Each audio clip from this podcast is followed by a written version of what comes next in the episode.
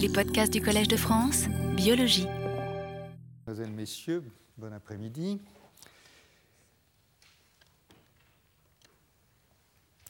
Ces peintures du douanier Rousseau sont censées vous inviter à la réflexion sur ce que nous allons aborder en début de séance, c'est-à-dire le domaine des plantes. Euh, je vous rappelle notre plan général. Ce que nous avons fait jusqu'à présent, c'est de descendre, si l'on peut dire, dans, l'échelle des espèces. nous avons descendu euh, l'échelle des animaux. Et aujourd'hui, euh, euh, j'ai décidé de faire une incursion dans le domaine des plantes, qui est une aventure, à vrai dire. c'est effectivement relativement aventureux pour une série de raisons. La première, c'est que c'est un immense domaine, bien entendu. Deuxièmement, que c'est un domaine qui est finalement très spécifique en matière de, recherche, pour les raisons que je vais vous indiquer. Mais c'est également, et c'est ce qui justifie euh, ce, ce que je vais vous, exposer aujourd'hui, un domaine dans lequel euh, la question des défenses euh, prend une tournure tout à fait intéressante et spécifique et c'est un domaine, enfin c'est un champ dans lequel on a fait euh, une ou deux découvertes euh, absolument, euh, absolument majeures. Les plantes, donc. Les plantes, en quoi les plantes sont-elles un domaine si, spécifique Tellement spécifique, vous l'aurez compris, que je n'en suis pas un expert en aucun moyen. Je pense que la, réponse, c'est que ce domaine euh, a vécu euh, de façon relativement autonome en termes de recherche. Euh, pourquoi? Parce que son moteur principal, bien entendu, c'était l'agronomie. Et donc, et l'agronomie se pratique en ciel ouvert. il a fallu finalement pas mal de temps pour que la recherche sur les plantes rentre dans les laboratoires, en réalité. Euh, et je pense qu'une trace de ceci est que, alors que les biologistes moléculaires, comme je vous l'ai dit d'ailleurs, se sont appropriés un certain nombre de modèles, euh, Escherichia coli, euh, le nématode, euh, etc., les experts des végétaux ont mis du temps à se mettre en quelque sorte d'accord sur un modèle commun euh, ce modèle, c'est une petite plante qui s'appelle l'arabette ou Arabidopsis thaliana, dont vous verrez quelques, clichés. Euh, et euh, cette sociologie du milieu est intéressante parce que le, regroupement des, biologistes moléculaires sur la bactérie Escherichia coli s'est produit en vérité dès les années 50-55, avec une concentration d'efforts sur, sur la bactérie qui ensuite s'est dérivé vers des concentrations d'efforts euh, sur la drosophile notamment, puis sur euh, euh, la souris bien entendu, puis sur le nématode, et, donc des modèles, et puis sur le, poisson zèbre, comme je, vous l'ai expliqué la dernière fois, qui sont tous des instruments de laboratoire. Euh, de telle sorte qu'il est euh, fréquent aujourd'hui, et je connais au moins une dizaine ou une vingtaine de collègues qui ont installé des aquariums dans leur laboratoire pour élever des poissons zèbres pour faire des, expériences. Je n'en connais aucun qui a installé une petite serre pour faire pousser des plantes. c'est une affaire qui est assez, assez différente.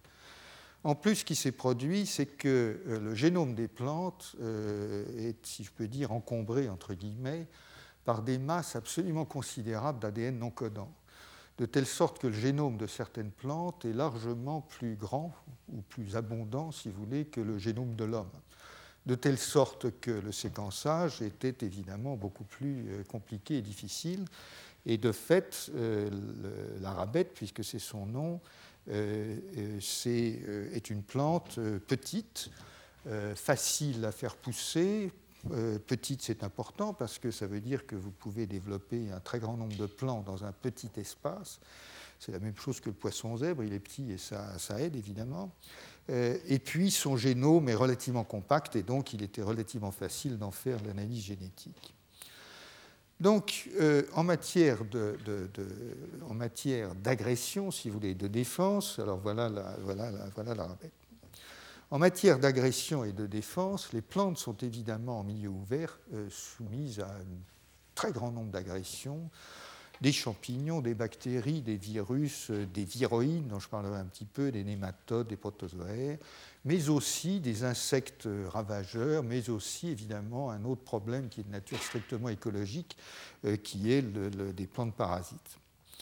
Et donc la question de la défense des, plantes, euh, c'est très, très, euh, un domaine extrêmement vaste qui, encore une fois, n'a été abordé, à mon sens, avec les, instruments les plus, les plus, avancés de, la, de la, biologie et de la génétique moléculaire que depuis 10 à 15 ans peut-être, et surtout avec une concentration d'efforts qui permettent un progrès euh, euh, de façon, encore une fois, relativement récente. Mais enfin, maintenant, c'est très clairement un domaine extrêmement bien euh, développé, mais c'est un domaine immensément complexe. Et dans matière de défense, on peut dire qu'on peut distinguer grossièrement, bien sûr, puisqu'on peut diversifier les classifications à l'infini, on peut distinguer des systèmes de défense qui sont dirigés contre les virus, et là, euh, euh, je vais vous parler d'une découverte qui est absolument majeure, qui est celle du phénomène d'interférence ARN. Il y a d'autres défenses euh, plus conventionnelles, entre guillemets, contre des pathogènes comme des bactéries ou des champignons. Et puis, je n'ai pas pu m'empêcher d'aller divaguer un petit peu dans d'autres défenses dont je parlerai très brièvement, euh, mais la manière dont les plantes se défendent contre des insectes ravageurs, par exemple des herbivores, euh, c'est assez, euh, passionnant. Mais je vais commencer donc par la question de ce, ces mécanismes de défense, et je commencerai donc par l'interférence ARN. Alors, Évidemment, les plantes ne bougent pas, ça on le sait tous, mais deuxièmement, à l'intérieur des plantes, il n'y a pas de cellules qui circulent. Donc on n'est pas dans un système euh, comme les, systèmes, encore une fois, de l'homme de la souris, où il y a des cellules défensives mobiles qui patrouillent dans l'organisme. Ça, ça n'existe essentiellement pas chez les plantes. Il y existe des mécanismes que l'on peut qualifier d'immunité innée euh, dans les cellules des plantes, et deuxièmement, il existe en revanche euh, des signaux systémiques euh, qui circulent dans le système, mais ce ne sont pas des cellules, ce sont des signaux euh, de nature chimique, enfin peut-être électrique d'ailleurs, on, en verra, on en verra un exemple. L'interférence ARN est un phénomène tout à fait extraordinaire dont la découverte remonte à un certain nombre d'expériences, mais en vérité, les premiers indices viennent d'expériences faites sur les plantes. Et euh, c'est en 1998, que, euh, donc ça fait exactement dix ans, euh, que la découverte du mécanisme en tant que tel a été publiée, et la découverte du mécanisme a été faite sur le verre C. elegans, et a valu d'ailleurs le prix Nobel à ses auteurs l'an dernier. Mais chez les plantes, euh, il y avait eu des phénomènes tout à fait étonnants qui avaient été euh, découverts complètement par hasard euh, par des chercheurs qui travaillaient sur le pétunia. Alors, pour vous expliquer cela, je dois vous dire que, premièrement, parmi les, parasites ou les, agents qui agressent les plantes, il y a une bactérie qui a eu son heure de gloire qui s'appelle Agrobacterium tumefaciens. Alors, Agrobacterium tumefaciens a eu son heure de gloire pour une raison euh, très simple, c'est que c'est une bactérie qui provoque des tumeurs chez les plantes et chez, beaucoup de plantes. Elle provoque des tumeurs en injectant un plasmide qui va coloniser euh, le, génome de la, plante. Et euh, la finalité, entre guillemets, du dispositif, c'est que les tumeurs, en réalité, sécrètent un acide aminé euh, ou des acides aminés particuliers euh, qui sont préférentiellement utilisés par la bactérie en question, de telle sorte qu'il s'établit un, équilibre euh, qui est en fait favorable au développement de la bactérie pathogène. ce qui s'est fait, c'est que nos collègues Shell et Van Montagu, il y a pas mal de temps déjà, ont pensé utiliser ce système de façon à transférer des gènes dans les cellules de la plante et donc, en, bricolant le, plasmide qui est transféré à l'intérieur de la plante et qui va s'intégrer dans le génome, évidemment, ils ont fini par réussir à trouver l'endroit où on pouvait intégrer des gènes étrangers, et puis les gènes étrangers allaient coloniser la plante, et c'est comme ça qu'on a fait les premières plantes transgéniques, les fameuses OGM qui font tourner, qui font couler pas mal d'encre, au moins de ce côté-ci de l'Atlantique. Et donc, euh, euh, cet instrument ayant été développé, euh, bien entendu, il y avait toutes sortes d'expériences qui visaient à modifier des caractéristiques génétiques des plantes pour comprendre tel ou tel phénomène, et bien sûr également essayer de surproduire euh, puisqu'on on pensait que les plantes pouvaient être un moyen de faire de la production d'un certain nombre de protéines. Enfin bref, il y a toute une biotechnologie végétale qui a commencé à se développer, bien entendu, avec ces instruments.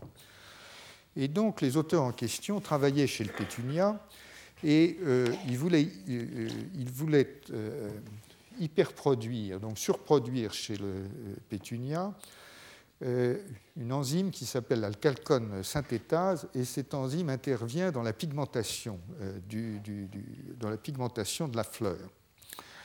Donc ils ont pris ce qu'on appelle un promoteur qui, dirige la transcription à partir d'un virus qui est le virus euh, du, chou-fleur, le cauliflower virus.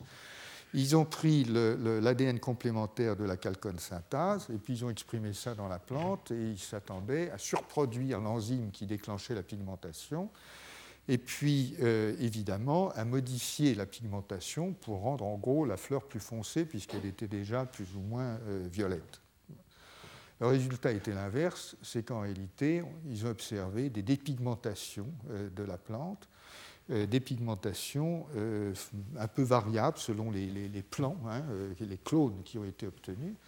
Et ces dépigmentations étaient un peu bizarroïdes parce que euh, ce qu'ils ont pu évidemment montrer, c'est que non seulement il n'y avait pas euh, euh, accroissement de la, synthèse de l'enzyme qui fabriquait ou qui intervenait dans la fabrication des, pigments, mais même que l'enzyme endogène qui est fait normalement par la plante, sa synthèse était largement bloquée. Pas totalement, puisque voilà en gros ce que ça donnait dans différents plans. Vous voyez que dans ce clone-là, vous avez le transgénote euh, machin chose, là, lui il est tout blanc, euh, dépigmenté, mais de temps en temps il y a une fleur comme ça, puis vous avez des segmentations, des choses ravissantes d'ailleurs, euh, et à l'époque totalement mal comprises. mal comprises, sauf que les auteurs ont pu démontrer très clairement que l'introduction du vecteur qui était censé surexprimer l'enzyme euh, arriver au résultat radicalement opposé, c'est-à-dire en gros l'arrêt de la synthèse de l'enzyme. Et c'était un peu variable selon les clones, etc. Alors ils ont beaucoup euh, médité sur la question, euh, mesuré la réduction du niveau de l'ARN messager. Ils ont constaté que ça se passait au niveau de l'ARN messager, donc avant le niveau de synthèse de l'enzyme, lequel niveau d'ARN messager était réduit jusqu'à 50 fois? Ils ont fait leur travail proprement, vérifié que lorsqu'il y a une réversion du phénotype, ça c'est euh, associé avec une, élévation du niveau d'ARN messager et d'ailleurs la perte euh, du, euh, la perte du, plasmine endogène, ce qui se produit de temps en temps, du plasmine transformant, ce qui se produit de temps en temps. Et donc, ils ont conclu à, un phénomène de co-suppression qu'ils n'ont pas su trop interpréter en gros, ils sont quand même orientés vers l'hypothèse de modification de type méthylation euh, dans l'ADN. On sait que la méthylation est un euh, facteur majeur euh, d'épigénétique, comme on dit, et est susceptible de donner des modifications qui sont largement héréditaires, entre guillemets, parce que recopiées d'une génération à l'autre, bien que ce ne soit pas des mutations stricto sensu dans l'ADN. Euh, et bien sûr, pour les, aficionados euh, de, la génétique, euh, cela rappelait un phénomène qui avait été décrit dans Neurospora crassa en 1987, qui était un phénomène qui effectivement avait été lié à la, à la méthylation et qui d'ailleurs, j'en parle maintenant parce que ça va réintervenir, et qui d'ailleurs était lié à des duplications de séquences dans l'ADN, et vous allez voir que ça joue un rôle significatif. Alors, c'est resté comme ça jusqu'en 1995. Enfin, il y a eu des expériences un peu du même genre qui ont été faites. Et à partir de 1995, toujours dans l'esprit de, bon, de, de, faire de la biotechnologie végétale, euh, il y a eu quantité de, tentatives qui ont été faites. Par exemple, on essayait de protéger les plantes contre des virus en leur faisant synthétiser un leurre, un virus, par exemple une protéine virale, une protéine de la capside euh, mal foutue, si bien que lorsque le virus pénètre, il essaie de faire sa capside et la capside est mal faite parce qu'il y a un leurre à l'intérieur. Et en gros, euh, ce qui s'est produit, c'est que ben, ça a confirmé ce, phénomène, euh, à savoir que plus on essaye, dans certaines conditions, de surexprimer, et moins ça marche, en fait, moins on surexprime. Et donc, ce qui s'est produit, c'est que la vérité a éclaté, si je peux dire, en 1998, avec ces expériences faites dans, sur, le verre, sur C. élégance, à savoir qu'il y a ce qu'on appelle un phénomène d'interférence ARN, et le phénomène d'interférence ARN que je vais vous décrire maintenant est un phénomène qui euh, euh, provoque, euh, dans certaines conditions, la dégradation de, l'ARN et ce phénomène apparaît chez les plantes comme un mécanisme de défense, et je vais vous montrer que c'est un véritable système immunitaire d'un type complètement différent.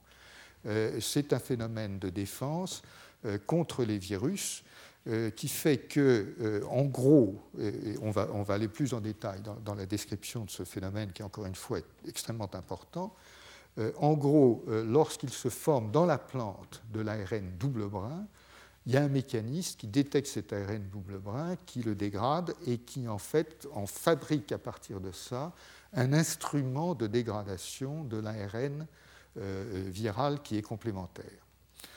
Alors donc rappelez-vous euh, bien entendu euh, les caractéristiques évidentes de, ce système.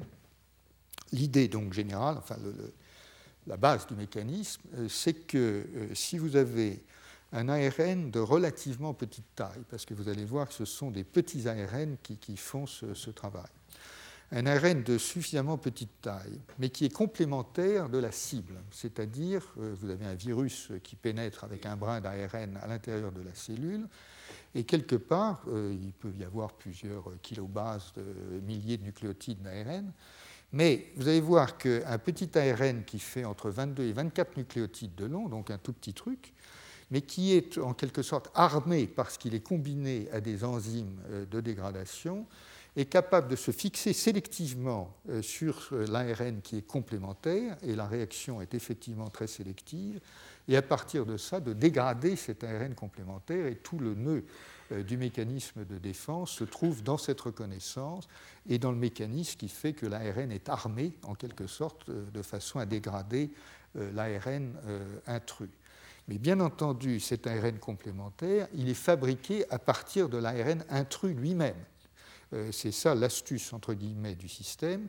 Euh, et euh, vous allez voir que ça émarge un mécanisme qui est en réalité plus général et dont nous reparlerons d'ailleurs la, semaine prochaine, parce que c'est un mécanisme dont il est maintenant absolument démontré qu'il est totalement général chez tous les animaux, chez tous les mammifères, mais pas exactement sous la même forme.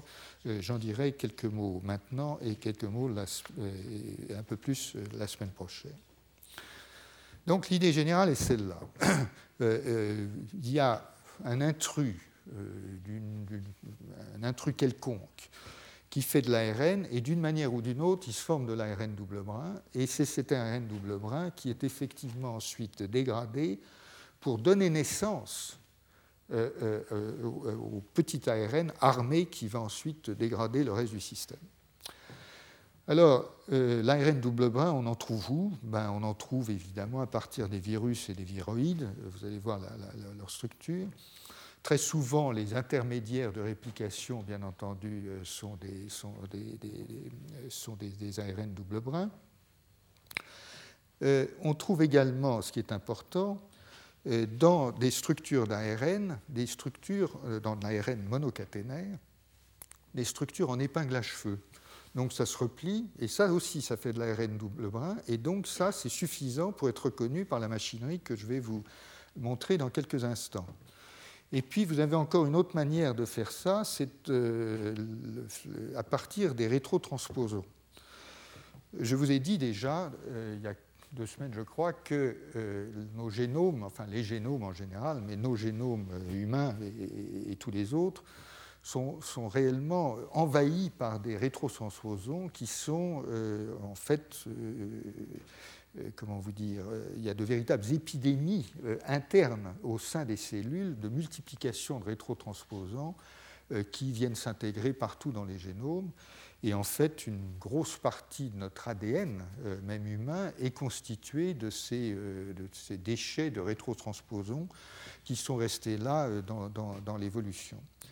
Mais on peut concevoir, euh, et surtout lorsqu'on a observé euh, dans, certaines espèces euh, en temps réel ces épidémies qui se, qui se développent dans, l'organisme, on peut concevoir que l'organisme dispose d'un mécanisme de défense contre cette multiplication des rétrotransposons.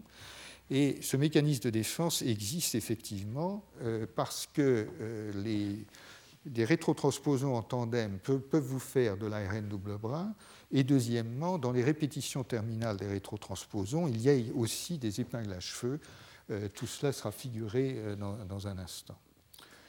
Et puis, ce qu'on a trouvé depuis, et c'est pour cela que cette découverte de l'ARN interférence est tellement euh, capitale, c'est qu'on a trouvé que dans le génome, il y a des gènes qui produisent des petits ARN, et ce qui apparaît aujourd'hui, c'est que ces petits ARN, qu'on appelle souvent des micro-ARN ou des miRNA, euh, il y a des nomenclatures un peu diverses parce que le domaine ne s'est pas complètement stabilisé. Et puis il y a plusieurs types de ces petits ARN. Bien entendu, c'est un, nouveau monde qui s'est ouvert depuis quelques années. Euh, ces micro-ARN sont euh, maintenant une nouvelle classe d'agents régulateurs qui interviennent dans la différenciation, dans tout un tas de phénomènes cellulaires. Et puis également, ce sont devenus à leur tour des instruments, parce que si vous injectez d'une manière ou d'une autre à l'intérieur du cellule un micro-ARN qui, est, bien conçu, ben, le résultat, c'est que euh, vous induisez la dégradation de l'ARN messager correspondant et donc euh, vous pratiquez une sorte d'ablation euh, phénotypique du gène que, vous voulez inactiver. Donc c'est devenu un instrument extraordinairement puissant en biologie aujourd'hui et ce depuis, euh, depuis quelques années. Alors, je vais être un petit peu plus spécifique et vous donner euh, les, principaux mécanismes, euh, sachant que c'est un domaine qui, mériterait encore une fois plusieurs heures d'exposé de, et de discussion, tant il est maintenant bien connu d'ailleurs et, extrêmement important.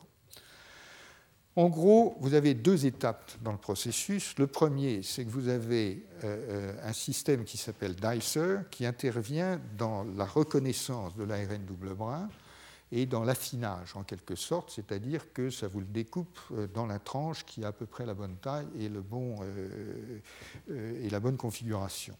Donc 22 à 24 nucléotides. Je vous signale à tout hasard que ce chiffre de 22-24 est parfaitement congru avec euh, le calcul de probabilité qui vous donne euh, le niveau de spécificité adéquat de façon à ce qu'une séquence quelconque ne reconnaisse qu'une cible dans un ADN complexe. Lorsqu'on fait ce calcul de probabilité, on tombe effectivement sur des, euh, ARN de, cette taille. Donc un premier dispositif qui reconnaît l'ARN double brin et qui ensuite se charge de le réduire à la bonne taille dans la bonne configuration un deuxième dispositif qui ensuite va jouer le rôle d'effecteur, qui, euh, qui arme le, dispositif de façon à, le faire fonctionner. Alors, ce que fait le premier dispositif, c'est qu'à partir du double brin, il vous fabrique un petit double brin hein, de 22 à 24 nucléotides de long, mais vous avez les deux brins.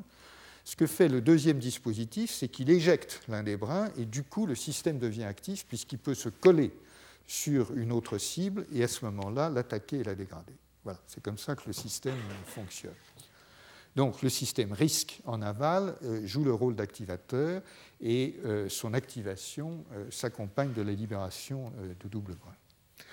Alors, plus de précision, le système DICER, DCL, les gènes DCR, sont des enzymes de type RNase 3 Euh, en fait, il y en a plusieurs, et chez les plantes, pas chez les animaux d'ailleurs, mais chez les plantes, il y a une certaine spécialisation.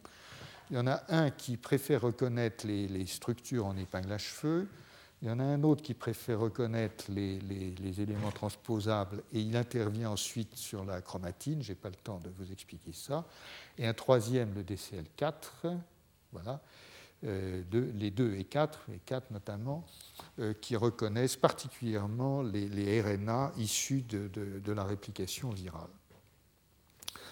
Du côté de Dicer, euh, du côté du, deuxième complexe, qui est le complexe risque, l'élément clé est une autre nucléase qui s'appelle argonaute 2, non bizarre, mais cette euh, nucléase argonaute 2 reconnaît donc, euh, une fois qu'elle est dirigée par ce petit ARN vers sa cible, ensuite elle la bouffe, elle la dégrade complètement.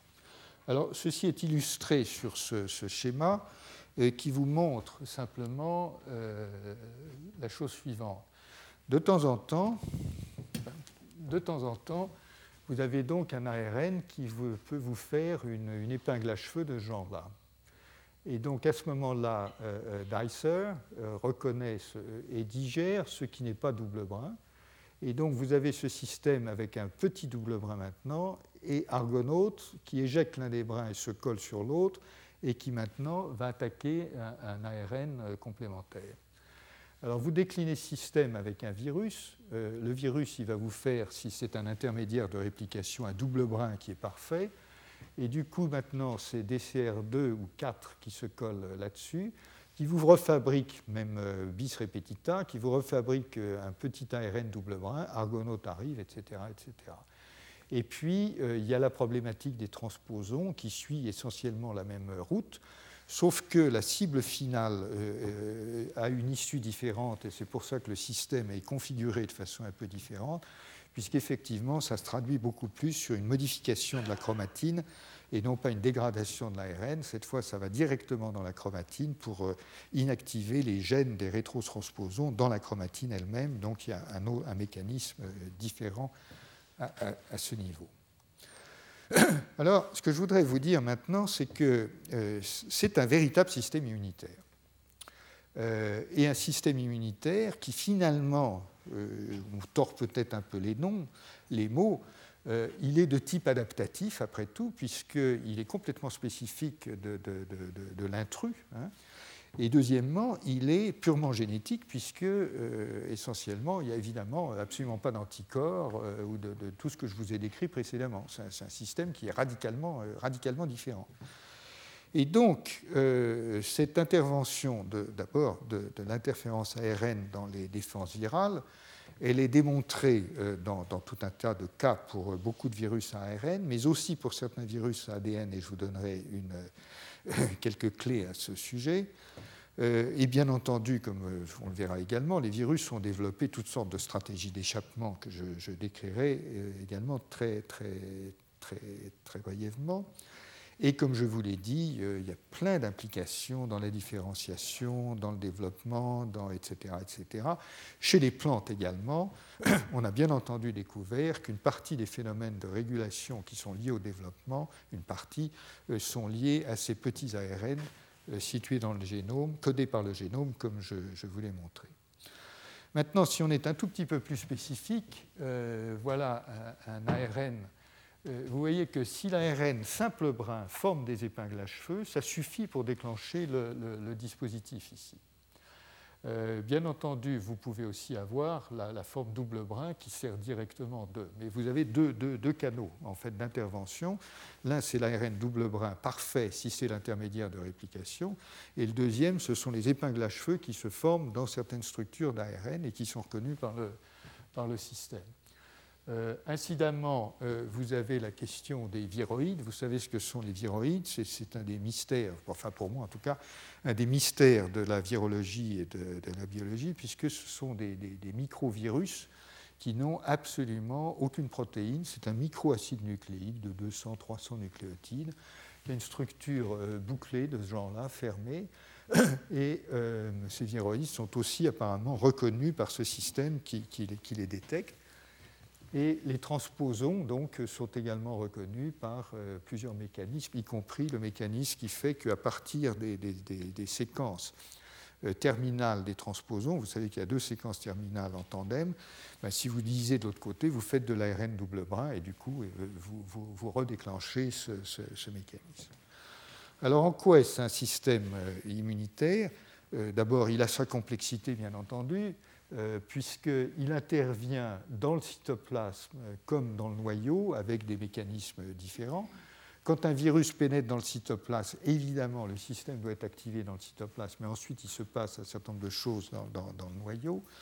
Euh, et euh, en plus, et ça c'est peut-être un autre élément extraordinairement surprenant, en plus il existe euh, des mécanismes d'amplification et des réactions de diffusion systémique. Et je crois que c'est également pour cela que le système mérite d'être qualifié de, véritable système immunitaire. Alors, le mécanisme d'amplification, il est lié à ceci, c'est qu'il existe dans les cellules des plantes euh, au moins une RNA polymérase qui est capable d'amplifier euh, les, petits ARN. Alors très souvent, elle n'opère pas à partir des petits ARN eux-mêmes, elle opère à partir des précurseurs des petits ARN, mais il y a un mécanisme, d'amplification qui est trouvé chez les plantes, chez le ver, chez, chez C. elegans, mais qui n'est pas trouvé, pour l'instant en tout cas, chez les champignons et chez les autres, chez les autres animaux. Euh, en réalité, il semble qu'il y ait deux mécanismes. Euh, le premier, c'est que le système s'attaque, si je peux dire, se, préoccupe d'amplifier les précurseurs qui vont donner naissance aux petits RNA. Donc évidemment, si on amplifie ça, ça fera plus de petits RNA par la suite mais dans une deuxième étape seulement. Euh, et par ailleurs, euh, ce système est capable de convertir euh, de l'ARN aberrant, entre guillemets, en ARN double brin. Évidemment, si vous refaites de l'ARN double brin, vous redéclenchez le système. Donc, bon. qu'est-ce qu'on appelle un ARN aberrant? Ben, Vous savez par exemple que les ARN des, cellules eucaryotes sont capés, comme on dit en jargon, en 5', c'est-à-dire l'extrémité euh, terminale en 5', euh, ils ont une structure particulière, et eh ben, quand elle n'existe pas, l'ARN est perçu comme étant aberrant, et du coup, comme certains virus à ADN n'ont pas euh, ce système de, enfin produisent des, ARN qui ne sont pas capés entre guillemets, et eh bien évidemment à ce moment-là, ce système est capable de faire du double bras et du coup, et du coup, ça fait un système de défense contre les systèmes, contre les virus à, ARN à ADN. Pardon. Donc, si vous voulez, euh, euh, dans ce cas, euh, on peut dire qu'il y a en quelque sorte une réponse primaire et une réponse secondaire, ce qui, pour les immunologistes, évoque évidemment beaucoup de choses. Réponse primaire contre l'élément initial et réponse secondaire contre l'élément amplifié. Et donc, ces réponses primaires et secondaires, le point maintenant très intéressant, c'est qu'il existe chez les plantes euh, au moins un mécanisme de propagation systémique. Alors, encore une fois, je ne suis pas un expert des plantes et je ne suis pas certain que le système soit complètement élucidé à ce jour. Je, vais vous en dire simplement ce que j'en sais qui date d'il y a un certain temps. Mais voilà une expérience qui est absolument euh, frappante. Ça, c'est une plante euh, qui exprime la GFP. La GFP, c'est la Green Fluorescent Protein.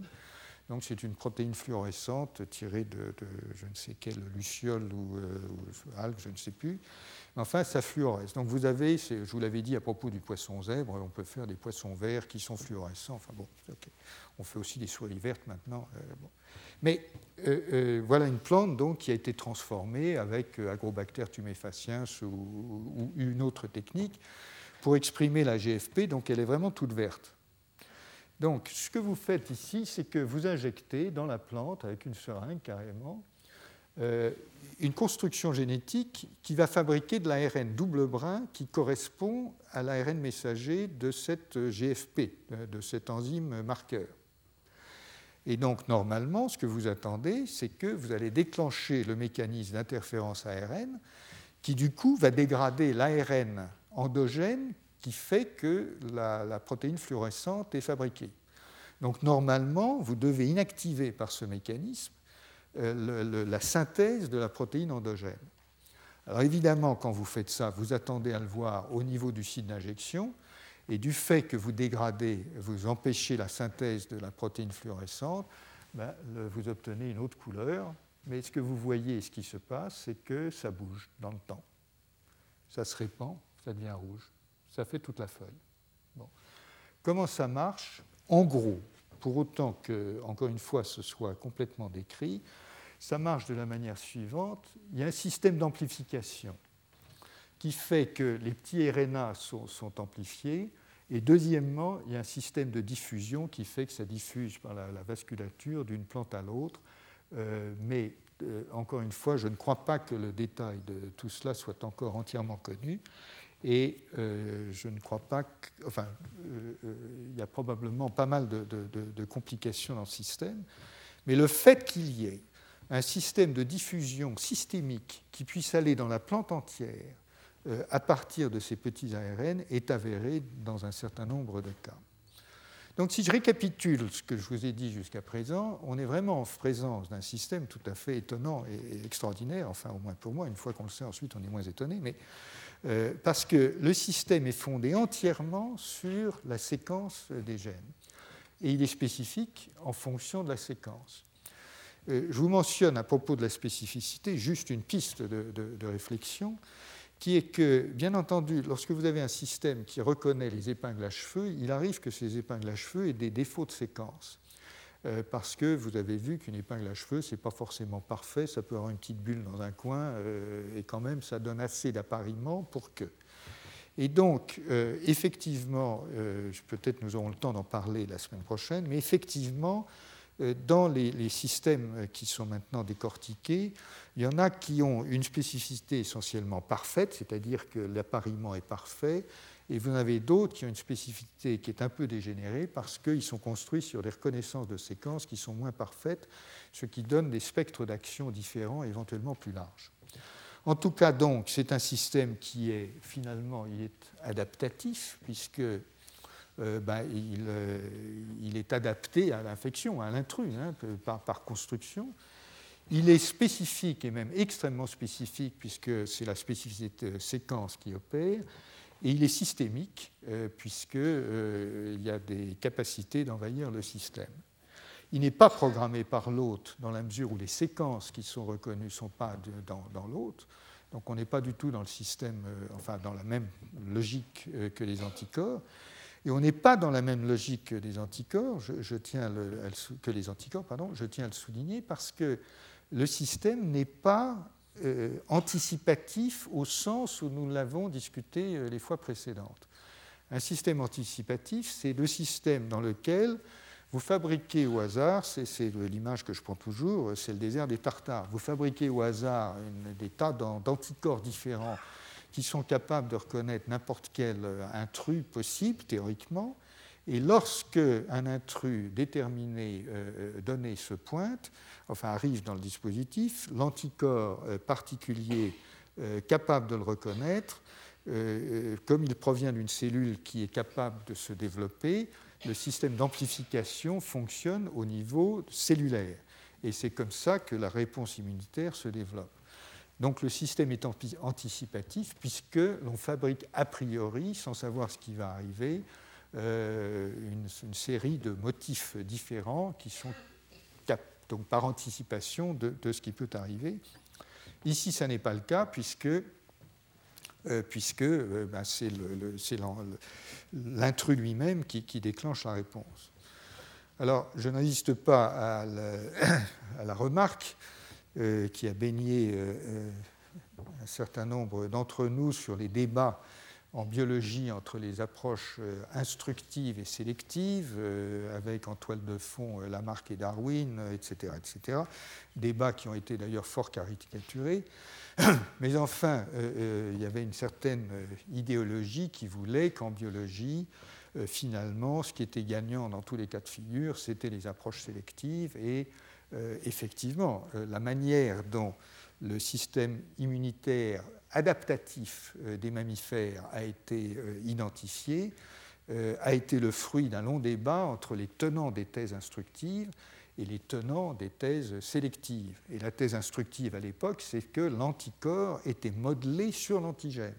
Euh, et finalement, ce n'est pas cela qui a été trouvé, c'est bien, euh, encore une fois, des milliers ou des millions d'anticorps différents qui sont faits au hasard, et ensuite, euh, c'est une reconnaissance aléatoire qui déclenche une prolifération.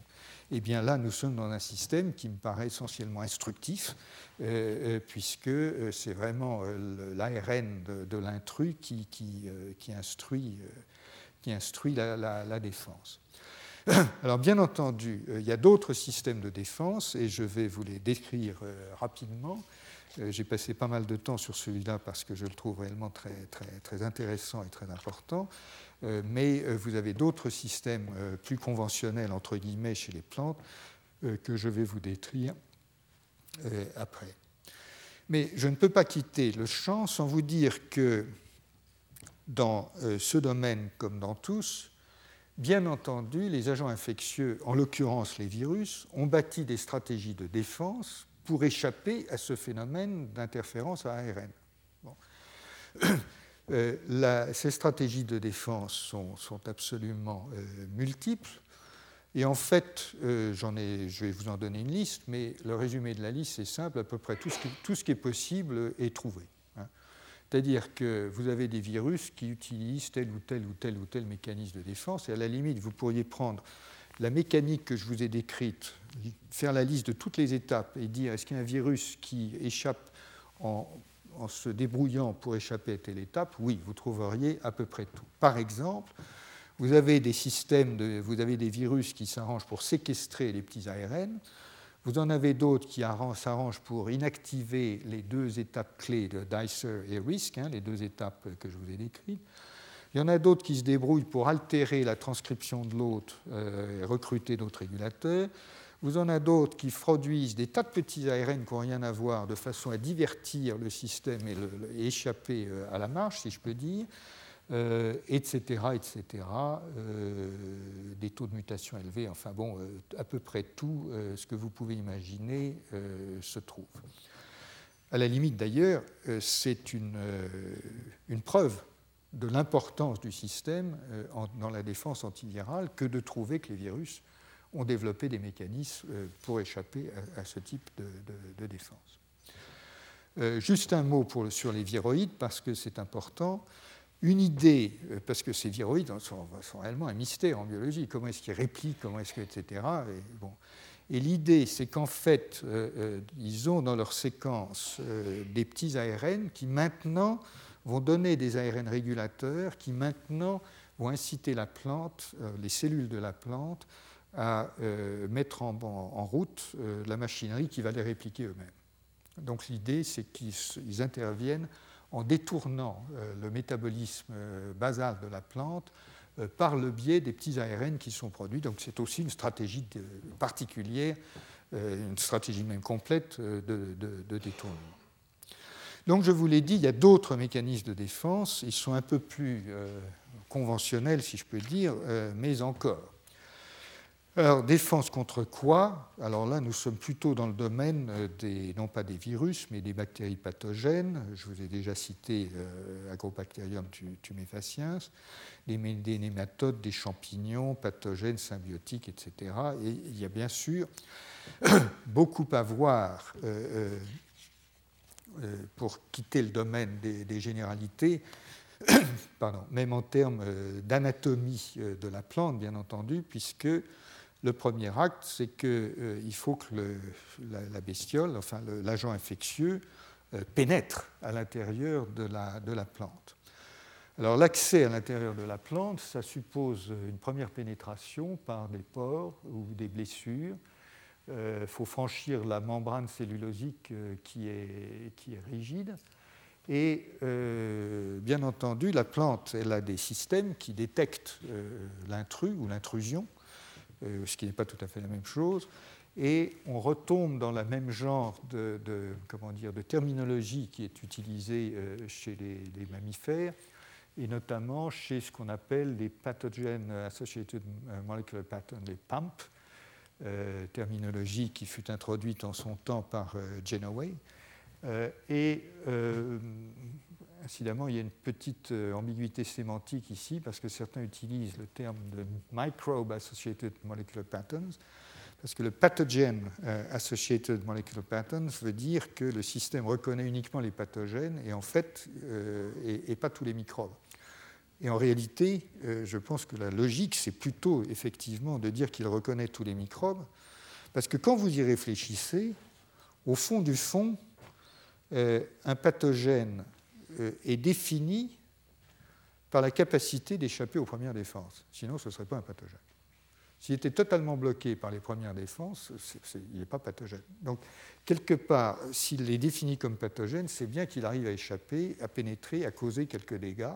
Et à partir de cela, bien entendu, vous avez des systèmes euh, qui se mettent en branle pour limiter les dix dégâts, limiter l'infection et, éventuellement euh, l'éradiquer. Donc au fond, euh, il y a des... Y a y a, enfin, je, pense qu'on peut adopter cette définition du pathogène comme étant capable de s'introduire ou au moins d'introduire des produits à l'intérieur de la plante. Alors la, distinction n'est pas, euh, pas euh, neutre parce qu'il existe effectivement euh, chez nombre de, chez nombre de, pathogènes des plantes, comme il en existe d'ailleurs chez certains pathogènes des, animaux, la capacité d'injecter dans la cellule des protéines toxiques qui vont intervenir sur le métabolisme, dériver le métabolisme, etc.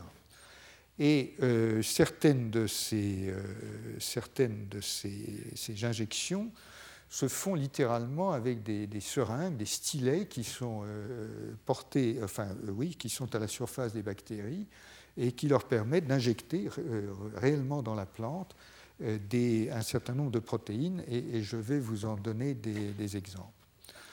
Donc, si vous voulez, l'idée générale, c'est que euh, vous avez trois étapes euh, dans le dispositif. Euh, l'une qui est donc la première étape de, pénétration et un certain niveau, de, une certaine capacité d'infecter. Et la deuxième qui est et la deuxième qui est de attendez, je crois que j'ai euh, la deuxième qui est donc... Non, pardonnez-moi. La deuxième euh, qui est donc de, monter une, deuxième réponse, une réponse secondaire euh, dans la plante, qui, qui permet donc d'essayer de, régler le, phénomène infectieux. Alors, c'est ce qu'on appelle l'effector triggered immunity ou ETI. Cette deuxième étape fait intervenir dans la plante euh, des protéines de résistance euh, qui bloquent la croissance du microbe et, euh, dont je vais vous donner un certain nombre de, caractéristiques.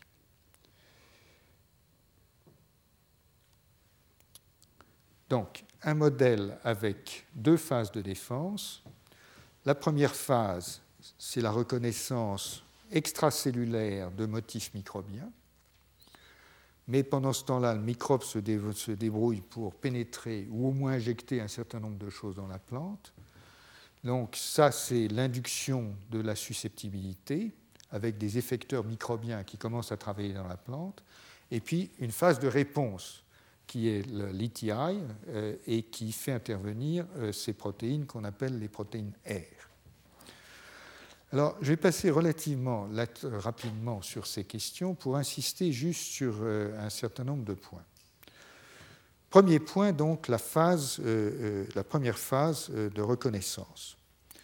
Eh bien, là, comme dans les mécanismes de l'immunité innée chez les mammifères, vous avez effectivement des molécules qui reconnaissent des motifs relativement bien conservés chez les bactéries pathogènes L'un de ces motifs, j'en ai déjà parlé plusieurs fois, c'est la flagelline.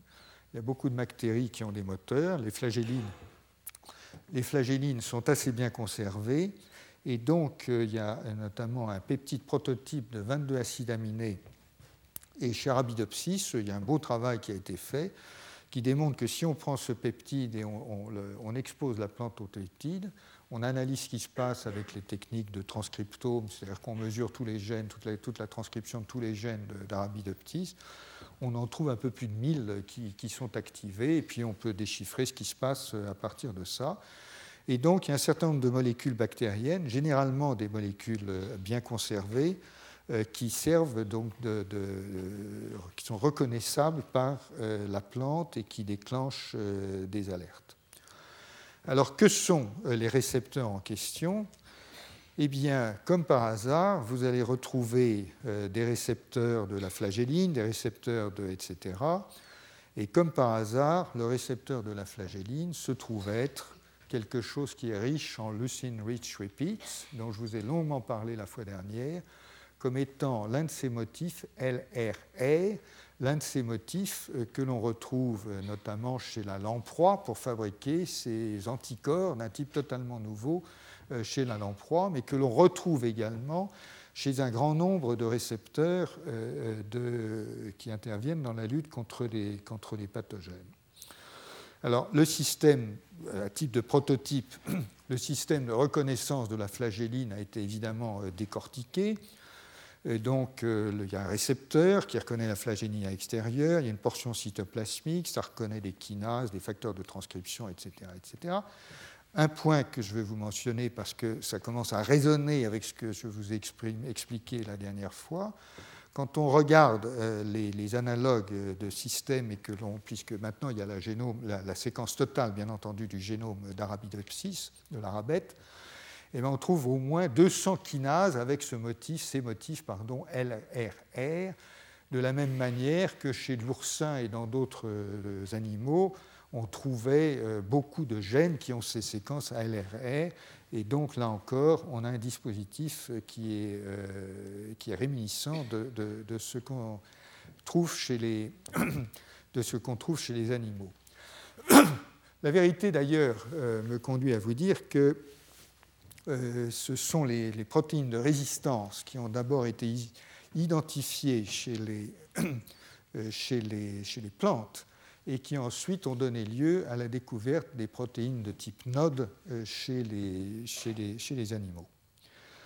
Alors, quelques mots donc rapidement sur la deuxième phase, c'est-à-dire que les cellules de la plante détectent quelque chose d'anormal et enclenchent un certain nombre de choses, mais pendant ce temps-là, le pathogène, euh, il essaie de se débrouiller. Et donc, pour euh, se débrouiller, l'une des choses qu'il fait, c'est d'utiliser un système de sécrétion de type 3. Ce, ce, sont donc ces, seringues hein, qui sont bien connues, de véritables seringues. D'ailleurs, la structure moléculaire, j'aurais pu vous en montrer, la structure moléculaire euh, telle qu'on l'observe par microscopie électronique est absolument extraordinaire. Ça ressemble vraiment à une seringue. Et donc, euh, euh, ces systèmes de sécrétion peuvent délivrer 15 à 30 protéines pathogènes à l'intérieur de la cellule de la plante. Et que font ces protéines pathogènes? Ben, Un tas de choses différentes. Elles attaquent bien entendu le métabolisme de la plante de différentes manières et ça dépend ça dépend des pathogènes. Euh, par exemple, certaines vont supprimer par des mécanismes divers la reconnaissance euh, euh, par les récepteurs à LRR que je viens de vous mentionner, de telle sorte que l'intrus puisse continuer à pénétrer tranquillement sans être embêté par les réponses qui auraient été suscitées, etc. Il y a quantité de mécanismes qui sont au travail. Alors vous avez des mécanismes, euh, et notamment des mimiques d'hormones de la plante, et donc la coronatine produite par un pseudomonas euh, se trouve être un analogue euh, de l'acide jasmonique. Et l'acide jasmonique fait partie des trois régulateurs majeurs des, défenses conventionnelles de la plante, qui sont l'acide jasmonique, l'acide salicylique et l'éthylène. Mais l'acide jasmonique et l'acide salicylique sont antagonistes l'un de l'autre, si bien qu'en fabriquant un, analogue, vous, déséquilibrez complètement le système de défense et donc certains pathogènes euh, euh, font ça. Euh, et puis vous avez d'autres mécanismes de, toutes sortes. la réponse, l'un des, grands classiques, si je peux dire, c'est la suppression de la réponse hypersensible. la réponse hypersensible, c'est un suicide des cellules de la plante pour empêcher la propagation de, la multiplication du pathogène et la propagation de l'infection. Donc une bonne manière d'empêcher ça, c'est euh, bah, de provoquer évidemment des dégâts. Donc ça fait un trou dans la plante. D'ailleurs, quand vous voyez des, fleurs, etc., vous voyez souvent dans les feuilles des, trous. Et, ces trous sont des signes d'apoptose. Euh, c'est la réponse hypersensible de la plante qui utilise ce mécanisme pour limiter la diffusion de l'agent infectieux. Et bien entendu, les agents infectieux ont des moyens pour essayer de bloquer cette apoptose, puisque, etc. Donc on est vraiment constamment dans un jeu qui va et qui vient. Et ça vaut pour euh, les bactéries phytopathogènes, les champignons, les homicètes ont eux-mêmes leur, système, et les virus, euh, j'en ai parlé. Alors, les plantes ensuite se défendent elles-mêmes avec une série de gènes de résistance qu'on appelle les gènes R. Et là encore, vous allez retrouver un mode connu euh, la plupart de ces gènes de résistance sont des protéines de type NBLRR. Et il y en a plus de 150 chez Arabidopsis. Alors NBLRR, ça veut dire quoi? NB, c'est Nucleotide Binding Site. Et ça, c'est quelque chose qui est commun aux régulateurs de l'apoptose. Et LRR, ce sont les fameux motifs que je vous ai mentionnés 36 euh, fois et qui sont enchaînés, donc des domaines de 20 à 30 acides aminés, souvent 24 d'ailleurs, euh, qui sont enchaînés, euh, qui ne sont pas tous les mêmes, hein, bien entendu, mais, c'est un motif structural commun qui est accroché à la protéine NB. Et il en existe certains qui sont aussi extracellulaires, d'autres qui sont intracellulaires. J'ai un schéma pour vous montrer un petit peu à quoi ça ressemble. Euh, donc vous en avez qui sont euh, des bouts extracellulaires à ARR, vous en avez d'autres qui sont intracellulaires, vous avez des d'autres qui sont connectés à des kinases, et donc finalement vous avez une, très grande famille de probablement 300 gènes au moins qui portent des motifs LRR et qui participent aux récepteurs extracellulaires que je vous ai indiqués et à ces, gènes, à ces protéines de résistance qui sont essentiellement, enfin plutôt intracellulaires, euh, comme je vous l'ai indiqué. Et donc, encore une fois, euh, c'est l'identification de ces protéines de résistance chez la plante euh, qui ensuite a conduit les, différents chercheurs à aller chercher, à chercher des homologues euh, chez, la souris et à trouver finalement notamment les gènes de type node. Donc on est bien devant une famille structurale conservée depuis les plantes, cette fois jusqu'aux animaux. Alors, Juste un mot sur les, sur les mécanismes d'action. Euh, et comme le temps passe, je, vais juste vous donner l'essentiel l'essentiel du, message. C'est que probablement, euh, ça c'est assez, assez, intéressant, euh, beaucoup de ces beaucoup de ces, récepteurs, ces protéinaires, pardon, enfin disons, il y a probablement deux classes certains sont probablement spécifiques des agents infectieux, mais d'autres ont un mode d'action complètement différent.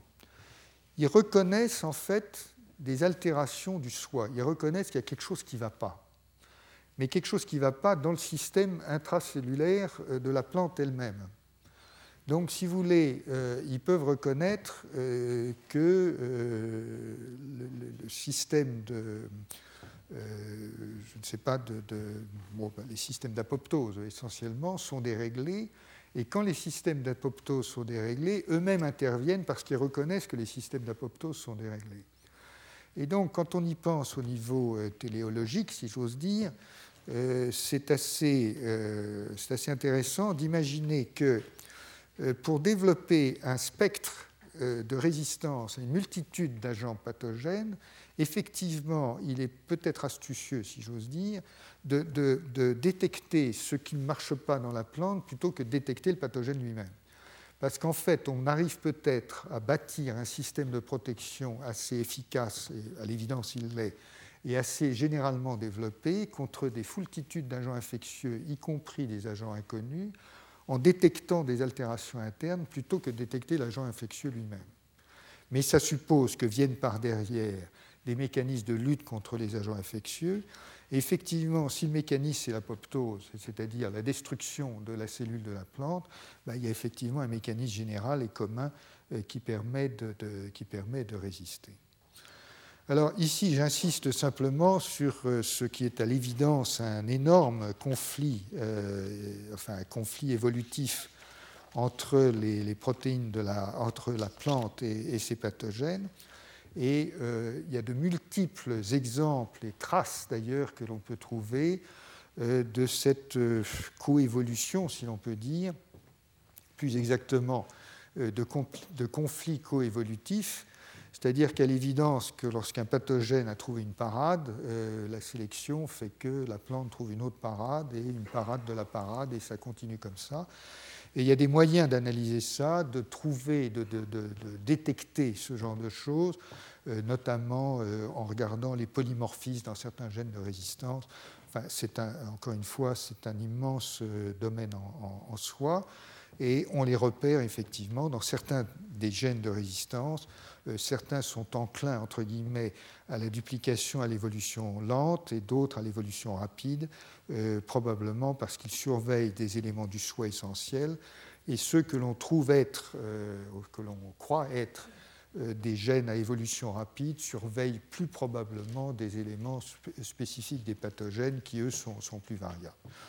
Bon, tout ceci est un peu spéculatif, mais globalement, si vous voulez, le, euh, l'idée générale est quand même de mettre l'accent sur cette coévolution et de vous rappeler encore une fois que euh, cette science des végétaux, en se développant en milieu ouvert, euh, est probablement, a été probablement plus, plus ouverte à un mode d'étude des pathogènes qui n'était pas forcément celui qu'on a utilisé pour étudier ce qui se passe chez la souris euh, en laboratoire euh, avec des infections contrôlées à partir d'agents pathogènes choisis par l'expérimentateur. Donc euh, les problématiques et, les abords, et peut-être certains abords intellectuels, ne sont pas les mêmes. Alors ici, en quelques mots, je voulais vous dire, parce que je n'ai pas résisté, d'élargir simplement le spectre pour vous dire qu'il est intéressant de voir aussi comment les plantes se, défendent, alors de manière beaucoup plus large maintenant, contre euh, des, insectes euh, herbivores, donc un, type de défense complètement différent, euh, dont je reconnais très volontiers qu'on ne peut peut-être pas le qualifier de défense immunitaire. Mais enfin, ce sont des mécanismes de défense. Alors, ces mécanismes sont absolument multiples et je les indique uniquement pour comment dire, vous, vous, inscrire, enfin, euh, plus avant encore, dans cette logique de, coévolution et d'équilibre écologique qui est vraiment, je crois, la caractéristique de, ce champ. Alors, bien entendu, euh, euh, on est là dans des échelles de, temps et d'espace qui sont complètement différents et on rentre dans le domaine des écosystèmes. On trouve toutes sortes de défenses comme je vous l'ai dit, les défenses euh, de type hypersensible, c'est-à-dire d'apoptose, euh, de libération de radicaux libres, etc. etc. Tout, ça, tout ça est classique. Euh, mais on trouve des choses qui sont assez, assez amusantes, en tout cas. En matière de défense directe contre les, herbivores, par exemple, on trouve que les plantes sécrètent des protéases qui sont des antidigestifs, si bien que l'herbivore il mange, mais il ne peut pas digérer. Euh, donc il ne se porte pas bien et, euh, soit il meurt, soit, soit, il s'en va. Et donc euh, vous avez des plantes qui fabriquent des, voilà, des, sortes de toxines digestives contre certains, certains herbivores. Alors il y en a d'autres qui vous fabriquent, ou les mêmes qui vous fabriquent des polyphénols oxydases qui, elles, sont antinutritives, qui en gros ont à peu près le même résultat. Puis vous en avez d'autres qui fabriquent carrément des, produits, des poisons, quoi, hein, des, vrais produits toxiques pour essayer d'empoisonner la bestiole qui essaie de, les manger. Puis alors vous avez d'autres types de défenses qui sont assez amusants, qui sont des défenses euh, qui sont complètement indirectes. Et l'idée maintenant, c'est d'attirer, enfin l'idée, pardonnez-moi, c'est l'anthropomorphisme malvenu, mais euh, ce, qui se passe, c'est que la plante attire des prédateurs des herbivores. et donc, il y, a a plusieurs mécanismes comme ça. L'un de ces mécanismes, c'est de fabriquer des nectars qui vont attirer d'autres insectes qui, eux, vont, manger les, herbivores. Donc il y a des nectars extrafloraux, des nourritures qui sont produites à l'intention, entre guillemets, des ennemis des herbivores. Il y a un autre système qui est de fabriquer en quelque sorte des, phéromones, des, des, composés volatiles qui vont attirer euh, les, ennemis des herbivores, si vous voulez, de les prédateurs des herbivores, euh, de façon à protéger la plante. Incidemment, ce qui est intéressant avec ces composés volatiles, c'est que, euh, évidemment, ils, sont mobiles. étant mobiles, euh, ils peuvent avoir un rôle de défense directe, mais également un rôle d'alerte dans les communautés de plantes. Parce qu'on découvre aujourd'hui dans les écosystèmes euh, contrôlés euh, qu'effectivement, il y a des communications entre plantes et que dans certains cas, des signaux d'alerte dégagés par une plante attaquée servent à d'autres plantes voisines pour déclencher des mécanismes de, de précaution en quelque sorte. Donc euh, on trouve euh, tous ces mécanismes. Euh, et bon, j'ai quelques détails ici, vous les trouverez si ça vous amuse, puisque ce cours sera sur le, site d'ici un jour ou deux. et je vais passer sur tous ces. je vais passer sur tout cela parce que c'est quand même un petit peu anecdotique par rapport au sujet que je voulais, que je voulais développer. Retenez-en euh, simplement et de façon générale que euh, c'est là encore un domaine qui est extrêmement euh, nourri par beaucoup, beaucoup de données, qu'il y a énormément de mécanismes différents, que là encore, les évolutions réciproques et contradictoires sont, sont, la règle. On les trouve par exemple dans les plantes qui essaient de fabriquer des antiprotéases multivalentes pour se défendre contre plusieurs insectes, lesquels insectes euh, fabriquent eux-mêmes des protéases variantes pour échapper aux antiprotéases de, la plante. Donc, si vous voulez, tout cela fait partie euh, de, ce que l'on trouve. Et là encore, on arrive à mesurer avec certains instruments génétiques, enfin mesurer ou évaluer ou estimer euh, des vitesses d'évolution qui, donnent quelques idées, quelques indications sur euh, les capacités euh, d'évolution des insectes, etc. Et donc il y a toute une chimie qui est derrière, avec des molécules, des octadécanoïdes notamment, qui sont importants dans les composés volatiles et dans les composés systémiques. voilà. Donc si vous voulez, je, je, je conclus je conclus là-dessus. Euh, oui, il y a toute une chimie hein, derrière tout ça également. Euh, je conclus, je conclus là-dessus et, je résume de la façon suivante. Je crois que ce que nous avons appris chez les plantes, c'est essentiellement deux choses. Deux choses majeures.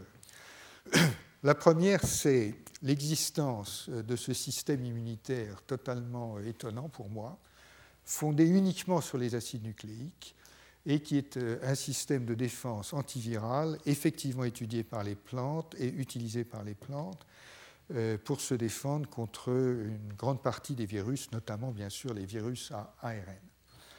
Alors bien entendu, la question que nous aborderons, enfin l'une des questions que nous aborderons la semaine prochaine, c'est, ayant trouvé ce mécanisme chez les plantes, est-ce que par hasard, il existe chez l'homme et la souris quelque chose d'équivalent qu'on aurait manqué, puisque après tout, euh, comme je vous l'ai montré, euh, on trouve des choses chez la souris, euh, on les retrouve, on en trouve chez la drosophile, on les trouve chez la souris, on en trouve chez les plantes, on va les rechercher, etc. etc. Le jeu de l'évolution et les conservations de l'évolution sont parfois extrêmement instructives. En tout cas, donc, ce système d'interférence ARN, j'y réinsiste, est un système d'une extrême importance euh, par sa généralité et nous verrons la semaine prochaine jusqu'à quel point il est ou n'est pas général euh, chez les mammifères euh, notamment. Donc ça, c'est un premier point. Alors le deuxième point, je crois, c'est que l'on voit qu'il y a des, des structures, enfin des familles structurales qui sont alors vraiment complètement conservées chez tous les êtres multicellulaires, tous les eucaryotes essentiellement, ce sont ces, ces fameux motifs LRR. On en trouve chez les plantes, et je vous ai expliqué que c'est d'ailleurs comme ça qu'on a été en trouver une partie chez, la souris. on en trouve dans tous les étages de l'évolution chez les mammifères et chez les animaux. Euh, c'est vraiment un motif qui, à la limite, est plus répandu que le motif de la superfamille des immunoglobulines dont, nous allons reparler dans un instant. Euh, donc ça, si vous voulez, ce sont, je crois, les deux, grandes, euh, les deux grandes leçons de ce que j'ai voulu vous dire. Et puis la troisième leçon n'est pas une surprise, mais je pense qu'elle est très très mise en valeur par les études qui sont faites sur les plantes c'est cette coévolution euh, antagoniste entre les agents infectieux et les plantes qui est effectivement euh, extraordinairement diversifiée, euh, avec des mécanismes qui sont intéressants et instructifs, du genre, encore une fois, l'idée que la plante, ou certaines plantes en tout cas, ont bâti des systèmes qui permettent de repérer les altérations du soi plutôt que l'étranger c'est quelque chose qui d'ailleurs euh, fait écho, euh, là encore, au fonctionnement des cellules natural killer chez ou certains mécanismes du système immunitaire chez, chez la souris et chez l'homme. Donc, voilà. Encore une fois, le monde infectieux est extraordinairement divers. Et bien entendu, l'une des questions que nous aurons à nous poser euh, la semaine prochaine, et en conclusion d'ailleurs de ce cours, c'est jusqu'à quel point peut-on comprendre le système immunitaire euh, sans comprendre le monde infectieux? C'est une question euh, qui, peut et qui doit être posée. Donc, j'en arrête, avec cette, j'en arrête avec cette partie. Encore une fois, j'ai sauté quasiment la, la, dernière tranche qui était un petit peu qui était un petit peu euh, hétérodoxe par rapport à mon propos principal.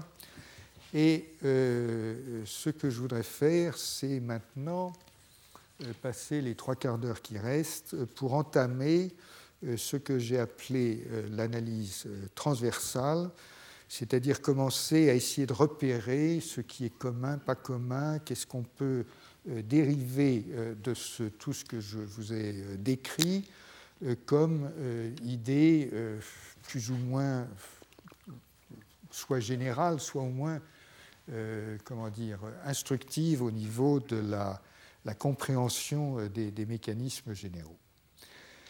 Donc, après avoir bu quelques gouttes, je vais entamer cette deuxième partie transversale.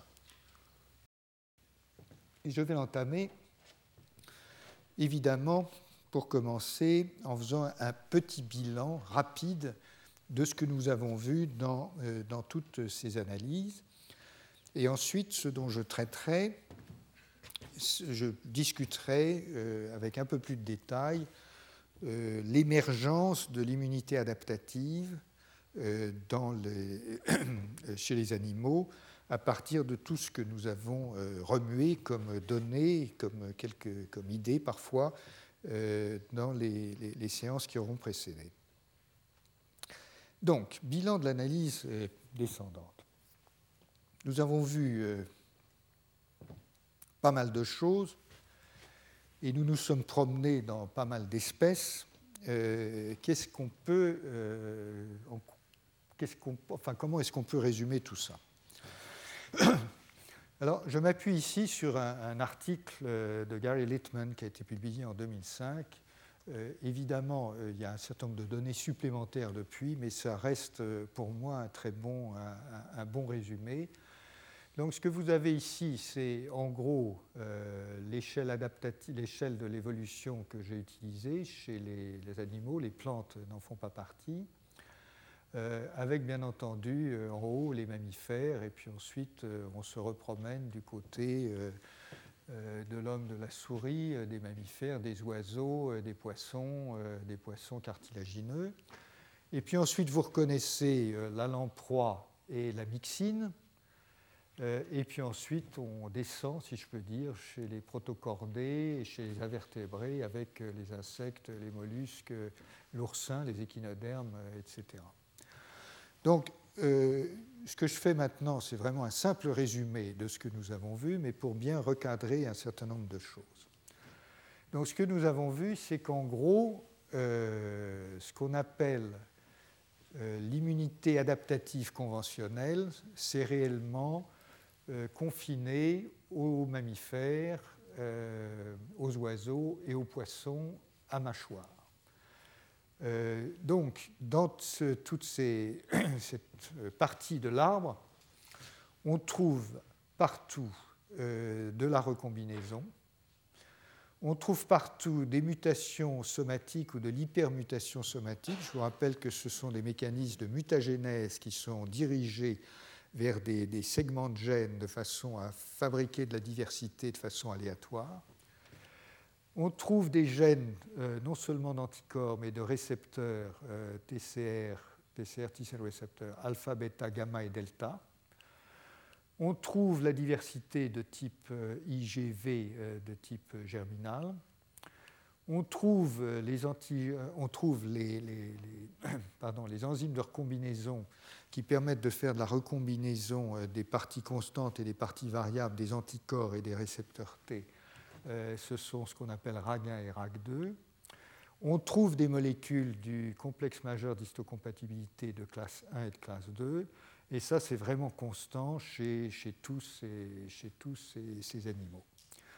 Ce qu'il est moins, c'est que euh, en termes de mécanisme, euh, il y a de la recombinaison, mais dans certains cas, et notamment chez le poulet, si vous en rappelez, on trouve la conversion génique comme mécanisme alternatif à la recombinaison conventionnelle, ce qui n'empêche pas qu'il y a effectivement RAG1 et RAG2 chez, le poulet et, un petit, des épisodes de, recombinaison. Donc, si vous voulez, on a là un bloc relativement homogène d'espèces qui ont des mécanismes relativement semblables. Alors, ce que je vous ai montré après, c'est que euh, chez la lamproie et la myxine, qui sont ces affreuses bestioles sans mâchoire, qui sont de véritables tubes digestifs euh, dépourvus de mâchoire, il y a un système radicalement différent qui fait des, anticorps d'une autre nature, et ces anticorps sont d'une autre nature parce qu'ils sont d'une autre nature euh, chimique, enfin biochimique, puisqu'au lieu d'utiliser les modules euh, de la famille des immunoglobulines ou de la superfamille des immunoglobulines, ils utilisent ces fameux motifs, le rich repeats, euh, en les empilant euh, dans, certains modes, mais avec une diversité qui est absolument confondante, puisque, encore une fois, les chiffres, de, les calculs de diversité nous amènent à des chiffres astronomiques de 10 puissance 14 à 10 puissance 17 euh, qui sont au moins aussi élevés que, ceux euh, des anticorps euh, et des récepteurs T. Ce qui évidemment, incidemment, veut dire que c'est la diversité potentielle, ce n'est pas la diversité réalisée, puisque la diversité réalisée est limitée par le volume de la bestiole et le fait qu'elle a quelques millions ou l'homme quelques milliards de lymphocytes, et donc il ne peut pas y avoir plus que quelques milliards d'anticorps différents euh, chez un individu. Donc en réalité, ce chiffre de 10 puissance 14, euh, il est potentiel, mais la réalisation euh, est, très inférieure très inférieure à cela, et, d'autant moins grande d'ailleurs que, l'animal est, petit. Donc, en tout cas, énorme surprise donc, qui date d'il y a trois ans, hein, essentiellement, chez la, chez la lamproie et la myxine, la découverte de ce, système euh, qui est quand même un système adaptatif, puisqu'il euh, est anticipatif d'un côté et que, je vous ai montré, il y a une réponse primaire, une réponse secondaire, très probablement, tout n'est pas déchiffré, mais très probablement une amplification des lymphocytes qui portent les VLR, euh, exactement comme il y a une amplification chez les anticorps, dans le domaine pour les anticorps, mais, mais avec, encore une fois, cette structure chimique différente. Euh, qui est ancré, vous vous en souvenez, dans la membrane par un pont euh, GPI qui peut être clivé, donner des produits solubles. Enfin, les systèmes sont assez analogues, euh, et, nous allons y revenir, sauf en ce qui concerne, bien sûr, la structuration biochimique des choses. Et puis ensuite, ben, nous avons vu que dans certaines espèces, chez certains procordés, il y a des espèces de, de trucs un peu bizarres, là, euh, des VCBP, euh, c'est des choses qui ont euh, des bouts de, motifs d'immunoglobulines conjugués à d'autres motifs, en l'occurrence, c'est des, choses qui relient la, la, chitine, si je me souviens bien. et nous y reviendrons, mais la question que je c'est est-ce qu'il n'y a pas des formes alternatives d'immunité anticipative? Et ça, c'est une question que, sur laquelle nous allons revenir la fois prochaine. Euh, mais il y a des bizarreries un peu partout, et je vous les résume. Euh, en termes de bizarreries, il n'y a pas que, ces VLR qui sont tout à fait euh, étranges chez la myxine et la. Il n'y a pas que ces protéines qu'on trouve chez les, procordés. Il y a une probabilité, enfin, un semblant en tout cas, d'hypermutation somatique chez l'escargot qui fabriquerait de la diversité dans le génome. Il y a le fait qu'on trouve euh, RAG1 et RAG2, les enzymes de recombinaison, chez l'oursin. Il y a le fait qu'on trouve un, locus d'histocompatibilité tout à fait particulier, complètement différent du, complexe majeur d'histocompatibilité euh, chez certains procordés. Et puis, chez, la drosophile, je vous avais décrit ce phénomène tout à fait extraordinaire euh, d'avoir un seul gène qui, par épissage alternatif, peut produire 38 000 produits différents. Euh, euh, et avec son, parallèle dans le, dans, le, système nerveux. en plus, ce qui n'est pas décrit ici, c'est la quasi-universalité des motifs à LRR qui interviennent donc dans les récepteurs de type TOL, dans les récepteurs de type NOD, qu'on appelle aussi les NLR, qui intervient chez les VLR, en l'occurrence ces nouveaux anticorps, et dans d'autres récepteurs que l'on trouve également euh, chez les plantes, comme nous venons, de le voir. Donc, si vous voulez, au bout du compte, euh, on se dit bah, que, euh, encore une fois, et c'est l'un des messages principaux, bien entendu, de, de, ce cours, c'est qu'il y a quand même beaucoup de solutions évolutives qui ont été trouvées un peu au hasard, entre guillemets, des, des sélections euh, ou des évolutions euh, euh, pour résoudre le, même problème de défense contre les pathogènes. Alors, juste un mot pour vous dire qu'en matière de structure de, reconnaissance, il y en a des quantités. Ça, c'est un article qui est déjà un peu ancien puisqu'il date de 2004. Euh, il me permet de vous dire que les, systèmes de réarrangement euh, restent quand même une sorte de, particularité dans, la fin de l'arbre évolutif.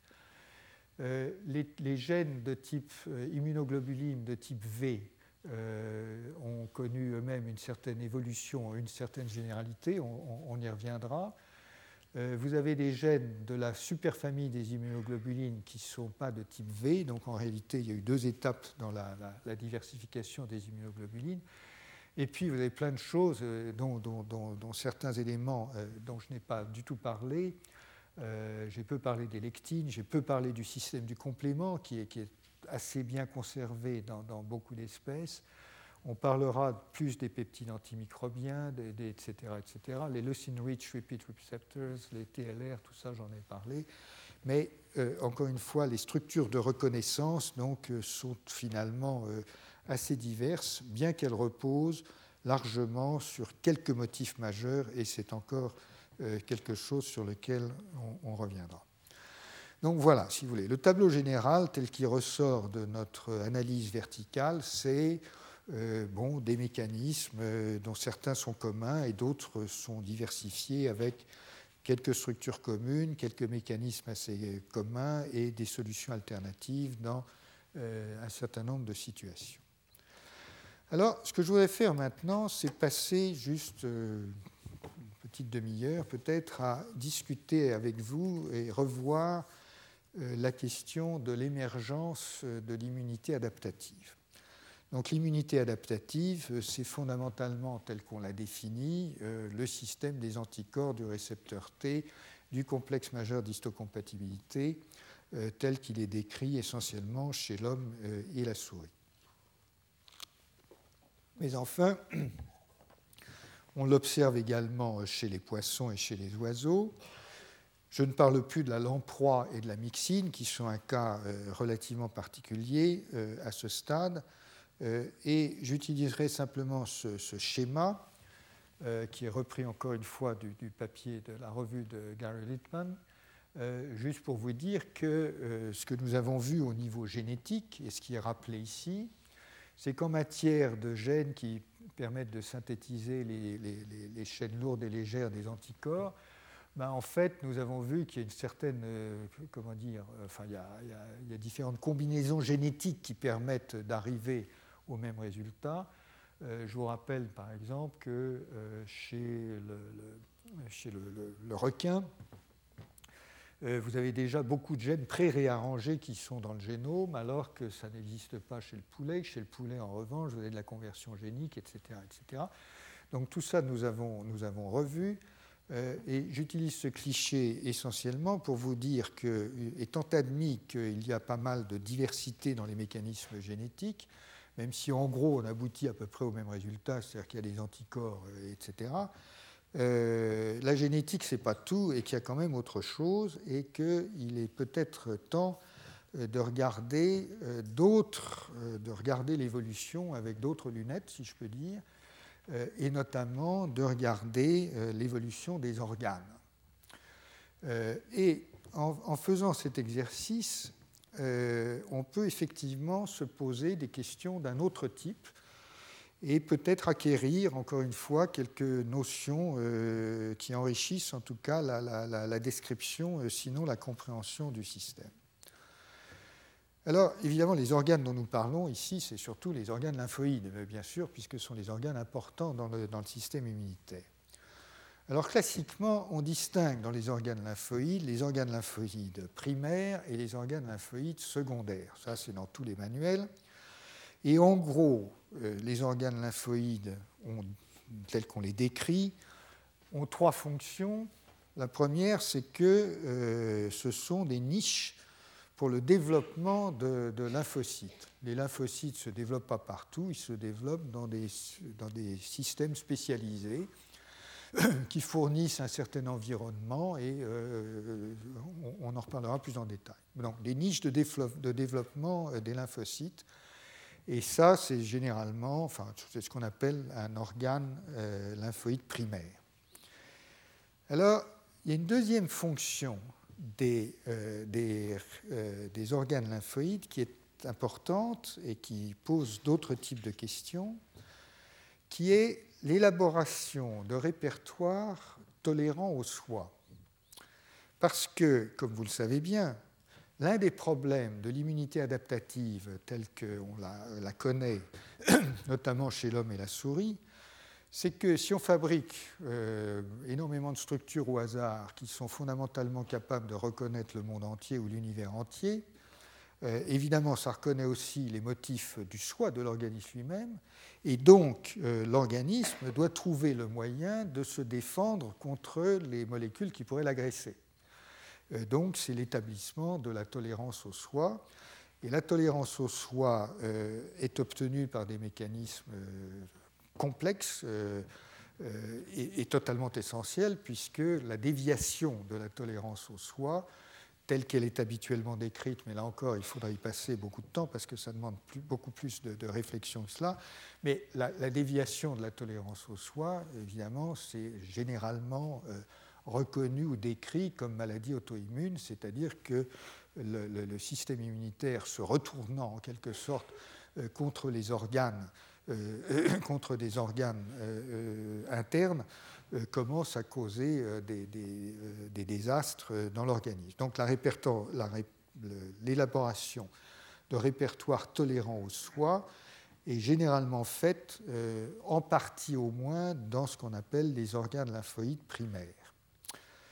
Et puis, vous avez deuxième catégorie, une troisième catégorie de fonctions et une deuxième catégorie d'organes.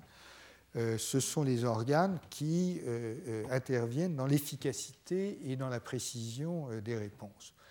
Le prototype, pour être maintenant beaucoup plus direct et précis, le prototype, bien entendu, ce sont les ganglions. les ganglions sont localisés près des sites d'infection, enfin, les, ganglions pertinents sont ceux qui sont localisés près des sites d'infection. Et c'est là, par exemple, où si vous êtes infecté quelque part, les cellules dendritiques de la peau migrent jusqu'au ganglion drainant et c'est là où se prépare essentiellement la réponse immunitaire spécifique qui va se développer. Donc il y a effectivement une relation de voisinage et une relation qui intervient dans l'efficacité et la précision des réponses. Alors, ces distinctions, encore une fois, c'est classique, c'est les, manuels. Bon mais euh, tout n'est pas si tranché. Par exemple, euh, la, rate, euh, c'est un peu primaire et un peu secondaire, donc ce n'est pas forcément si tranché. Mais voilà en tout cas les trois fonctions majeures des, des, organes lymphoïdes. Et alors effectivement, à partir de ça, on peut se poser la question, mais ces organes lymphoïdes, pourquoi ont-ils évolué En réponse à quoi? Et ça permet de poser une question est-ce que ces organes ont, par exemple, émergé à cause de l'arrivée euh, sur le marché évolutif, si j'ose dire, de la recombinaison VDJ, c'est-à-dire qui fabrique les anticorps, euh, ou bien à cause de la nécessité d'établir la tolérance au soi. C'est-à-dire, est-ce qu'il y a une corrélation entre l'évolution, l'apparition et l'évolution des organes lymphoïdes et l'apparition et l'évolution de ces grandes fonctions qui sont liées à l'immunité adaptative et qui sont un corrélat absolument euh, euh, obligatoire de l'émergence de l'immunité adaptative, c'est-à-dire la recombinaison VDJ telle qu'elle est décrite pour les anticorps et les récepteurs T, et partant, bien entendu, la question de la tolérance au soi qui est absolument incontournable à partir du moment où l'on génère une diversité qui, a pour, euh, qui est capable ou susceptible de reconnaître euh, essentiellement l'ensemble des motifs structuraux de l'univers. Donc euh, voilà la question qui est, qui est maintenant posée. Alors, bien entendu, il n'y aura pas de réponse à tout ce que je vous dis.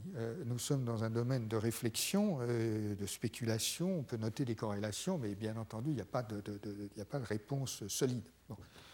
Mais il y a quand même des réflexions euh, euh, que l'on peut formuler. Alors, la première que je voudrais vous livrer, c'est celle-ci. Lorsque, euh, vous avez une combinatoire qui est précise, vous, vous recombinez un, segment V avec un segment C. S'il n'y avait pas de diversité de jonctions, d'enzymes qui broutent les bouts, puis d'un autre enzyme qui s'appelle la terminale déoxynucléotidyl transférase, qui vous remet des nucléotides au hasard. En réalité, vous avez possiblement, vous pouvez concevoir en tout cas, que une sélection s'exerce sur les gènes euh, qui sont les morceaux de gènes qui sont dans le génome avant la recombinaison. OK? La raison, c'est que euh, si ce type de recombinaison vous produit quelque chose qui est toxique, vous pouvez concevoir qu'au cours de l'évolution et des processus de sélection naturelle, ben, les, gènes qui les segments qui produisent quelque chose de toxique seront éliminés ou les organismes qui les portent disparaîtront, etc. etc. Donc vous avez une possible logique de sélection à partir du moment où c'est précis. Et donc certains auteurs, dont Thomas Bohm, que je cite après, je pense, euh, arguent du fait que ce qui réellement met la zizanie dans le dispositif, c'est ce qui est aléatoire et ce qui n'est pas codé dans le génome. Parce qu'à ce moment-là, il n'y a plus aucune possibilité théorique de sélectionner dans le génome ce qui euh, euh, serait non toxique. Et à partir de cela, c'est son argument, je vous le livre, à partir de cela, il y a peut-être nécessité de bâtir des organes particuliers pour gérer la question de la tolérance. Donc, ce qu'il nous propose, c'est de distinguer dans la question de l'évolution euh, des organes lymphoïdes, de distinguer la question des recombinaisons précises et euh, des recombinaisons imprécises et des imprécisions fondamentales euh, qui inscrivent dans le dispositif un aléatoire totalement incontournable euh, que représente notamment l'addition de nucléotides par la terminale dioxynucléotidyltransférase qui ajoute des nucléotides au hasard et fabrique effectivement des séquences qui ne sont pas du tout dans le génome, contre lesquelles il n'y a aucun mécanisme d'évolution qui puisse effectivement opérer. Alors, euh, là, l'un des arguments, c'est de se dire, bon, mais où est-ce que ça joue? Et euh, lorsqu'on regarde maintenant simplement l'anatomie des, différents sites de production, on voit que les sites de production des cellules B sont, sont relativement divers. En revanche, les sites de production des cellules T, euh, il n'y en a qu'un, c'est le thymus. Alors, les cellules B, c'est quoi? Ben, Chez le requin, la raie, vous trouvez qu'elles sont faites dans la rate et au début dans le rein et dans le foie. Chez le poisson zèbre, c'est dans le rein. Chez les amphibiens, les reptiles, c'est dans la moelle osseuse et puis ça commence par le foie et la rate. Chez les oiseaux, vous vous rappelez que c'est dans la bourse de Fabricius. Dans le lapin, les ruminants, c'est comme dans la bourse de Fabricius, des tissus qui sont liés euh, à l'intestin. Et chez les autres mammifères, dans la moelle osseuse et au début dans le foie fœtal. Donc vous voyez que le site de production des cellules B dans l'évolution, il s'est baladé un peu, enfin il s'est pas mal baladé. Donc il n'y a rien de très spécifique de ce côté-là. En revanche, euh, le site de production euh, des cellules T, c'est le thymus, et il n'y a que le thymus, et dans toutes les espèces, c'est le thymus. Il y a peut-être une bizarrerie, c'est qu'il euh, y a une certaine, je n'ai pas vu que ça a été confirmé, il y a peut-être une duplication de thymus chez la souris, donc ça, ça pose une question également éventuellement pour l'homme, mais je ne sais pas du tout où ça en est. Et je remets ici la question de la lamproie dans laquelle euh, il y a un, organe qui s'appelle le typhlosol, euh, qui est le site de production des, cellules B qui produisent ce type différent d'anticorps. Mais apparemment, chez la lamproie, il n'y a pas de cellules T. Donc, le thymus comme euh, site, le thymus comme site unique de production des T. Donc, si vous voulez, j'en arrive maintenant à quelques questions et hypothèses. Et la première, c'est euh, bon, les cellules T, comme nous savons bien, ont plusieurs fonctions euh, spécifiques. L'une de ces fonctions, c'est euh, de donner naissance à des cellules T qu'on qualifie de cytotoxiques et qui, par l'intermédiaire de leur récepteur T, reconnaissent le complexe majeur d'histocompatibilité avec des peptides, notamment de cellules affectées ou de cellules cancéreuses, et arrivent à les tuer. Donc cette fonction-là, elle est, indépendante euh, des, cellules B. Mais l'autre euh, fonction des cellules T, c'est effectivement de régler la synthèse des, anticorps conventionnels en intervenant sur les, par le biais des cellules T CD4+, euh, sur les cellules B qui produisent les anticorps. Et bien sûr, elles jouent un rôle dans la mémoire, etc. etc. Donc, si vous voulez, euh, une première question, euh, pourquoi est-ce que l'on trouve que les cellules T contrôlent la production des anticorps euh, par les cellules B? Et pourquoi est-ce que la lamproie, à ce moment-là, qui fabrique une infinité d'anticorps, comme les autres, si je peux dire, n'a pas de cellules T? Donc, je pense qu'il y a une question pour laquelle, encore une fois, il n'y a absolument aucune réponse, mais, nous rentrons dans le domaine euh, du spéculatif et en tout cas de l'interrogation, c'est si, comme on l'a beaucoup cru, et comme je veux dire, j'ai beaucoup cru moi-même, si la fonction des cellules T est en fait d'assurer un espèce de contrôle de qualité sur la production des anticorps par les cellules B, comment est-ce que la lamproie se débrouille pour ne pas avoir d'auto-immunité? Alors je reviens sur l'argument et je l'explicite parce que pour l'instant il est un peu, il est un peu absconce. Euh, l'argument est le suivant. En matière de production d'anticorps par les cellules B, je parle d'anticorps conventionnels dans le système euh, classique euh, dans lequel l'activation des cellules B dépend d'une activation des cellules T. En fait, vous avez un double système de reconnaissance.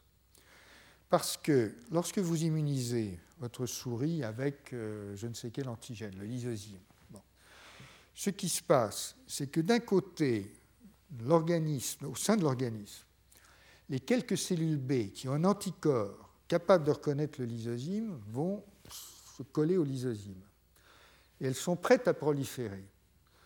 Mais pour proliférer, il faut qu'elles reçoivent un deuxième signal et ce signal provient de cellules T qui, ont qui, qui présentent un peptide dérivé du lysozyme, et c'est la congruence des deux reconnaissances qui donne la réponse anticorps et la mémoire de la réponse anticorps. Donc, si vous voulez, l'une des manières de, voir ça, c'est de dire, au fond, l'organisme souris et l'organisme homme ont, développé un double système de reconnaissance.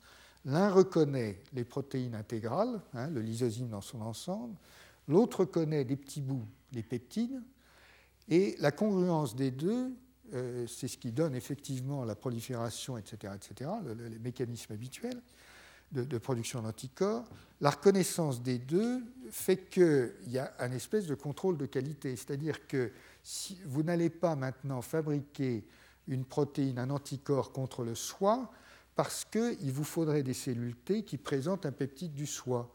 Et comme il y a un système de tolérance qui fait que vous n'avez pas de cellules T qui fabriquent des peptides du soi, ben vous avez un contrôle de qualité sur le, système de, production des anticorps.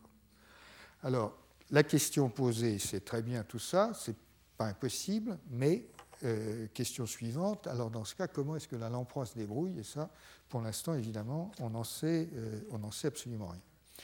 Donc ça, c'est une première question qui, euh, mérite d'être posée.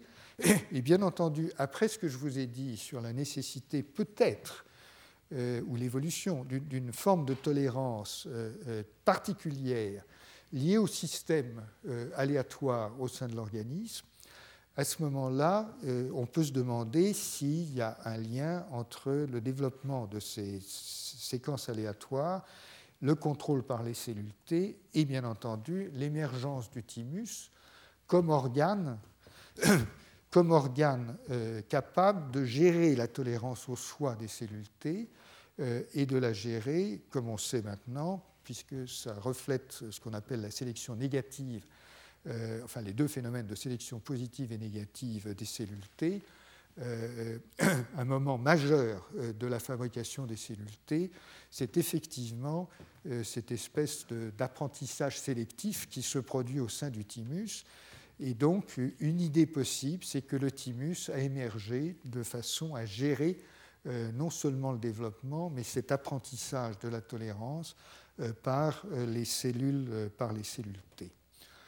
Et bien entendu, et comme un auditeur particulièrement attentif me l'a fait remarquer la dernière fois, on peut se demander incidemment, puisque les poissons sans mâchoire n'ont pas de thymus et que les poissons avec mâchoire ont des thymus, on peut se demander si la localisation du thymus près des mâchoires n'est pas liée à l'évolution du système. Mais ça, évidemment, il n'y a pas de réponse, enfin moi en tout cas, je n'ai pas de réponse à cette question. Alors, euh, je voudrais euh, vous dire une chose ici qui est euh, d'une nature totalement différente, mais que, je trouve importante à intégrer, qui est, celle-ci. L'évolution des organes, il faut aussi l'inscrire dans les approches systémiques, et je, c'est juste pour ouvrir un petit peu les fenêtres ici. Euh, le propos est un peu divergent avec mon propos principal, mais, je, tenais à vous le montrer. Il y a tout un secteur de recherche aujourd'hui qui, enfin, il y a un secteur de recherche qui se développe, euh, qui est un secteur de biologie systémique appliqué à l'architecture des êtres, à l'architecture des organismes. Et euh, on sait bien, et les anatomistes le, savent bien, que des modifications mineures dans un certain nombre de gènes de développement euh, donne évidemment des modifications morphologiques euh, absolument considérables.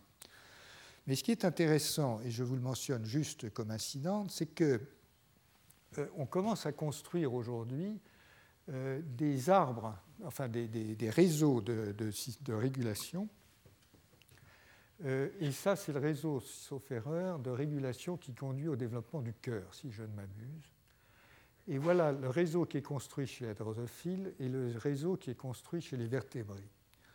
Et je vous mentionne juste ça parce que je trouve absolument remarquable que les deux se ressemblent terriblement.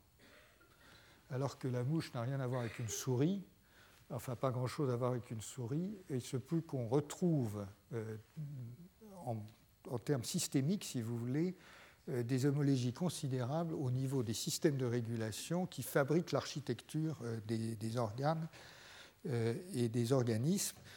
juste pour vous dire que lorsque la question de l'évolution du thymus sera abordée dans des termes systémiques, on aura peut-être quelques surprises en matière, en matière de, réseau de régulation, mais, on, est à des kilomètres d'aborder ce type de questions. Alors, en matière d'évolution d'organes, je, voudrais maintenant appeler votre attention sur le fait qu'il y a bien d'autres phénomènes. Et euh, là encore, c'est un petit peu diffluent peut-être, mais euh, je pense qu'il est intéressant, et je fais un petit détour euh, très curieusement sur la question de l'évolution de la glande mammaire. Et je fais ce détour parce que c'est un détour en deux temps, comme vous verrez. Euh, je fais ce détour parce qu'on euh, se demande aujourd'hui si la glande mammaire n'est pas dérivée du système immunitaire inné. Alors, ça peut vous paraître bizarre, et à vrai dire, ça m'avait paru totalement bizarre, jusqu'à ce que j'analyse euh, plus, plus, à fond les choses.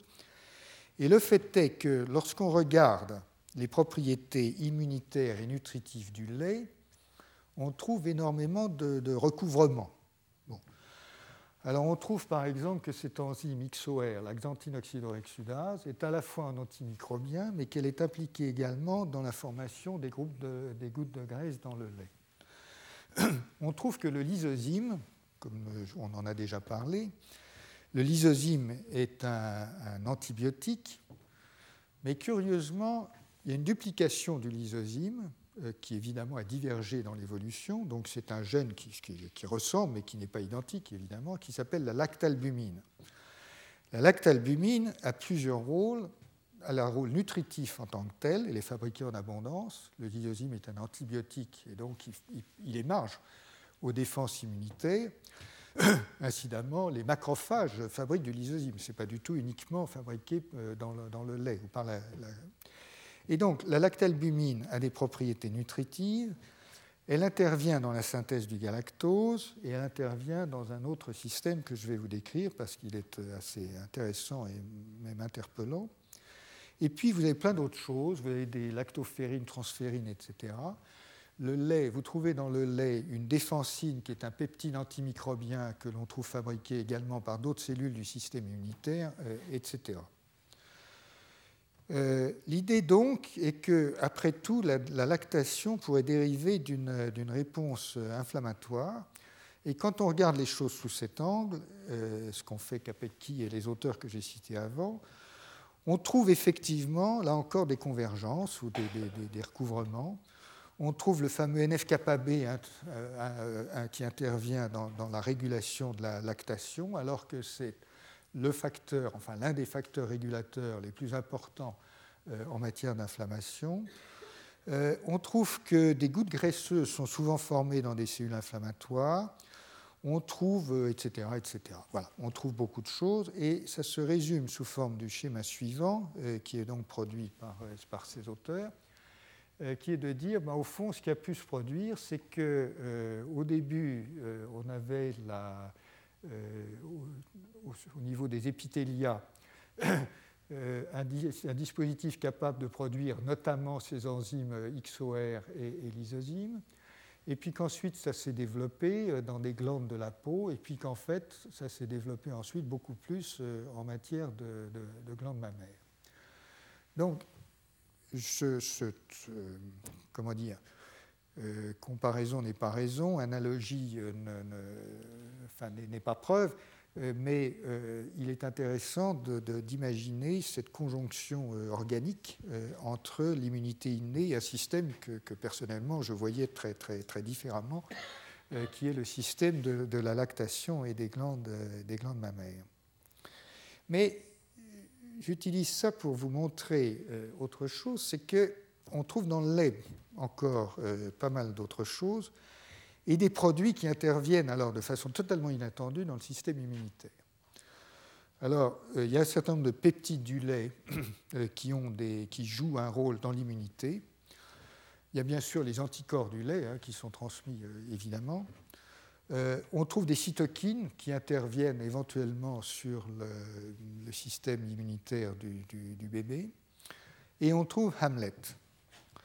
Alors Hamlet, c'est une histoire tout à fait surprenante. Hamlet, c'est Human Alpha Lactalbumin Made Lethal to Tumor Cells. Et c'est une découverte qui a été faite par euh, Katarina Svanborg en Suède et ses collaborateurs et que je vous décris euh, brièvement. La découverte qui a été faite par euh, Katarina Svanborg et ses collaborateurs, c'est que si on prend du lait, dans certaines conditions bien entendu, on le met sur des cellules tumorales, les cellules tumorales explosent d'apoptose. Ça déclenche l'apoptose dans les cellules tumorales.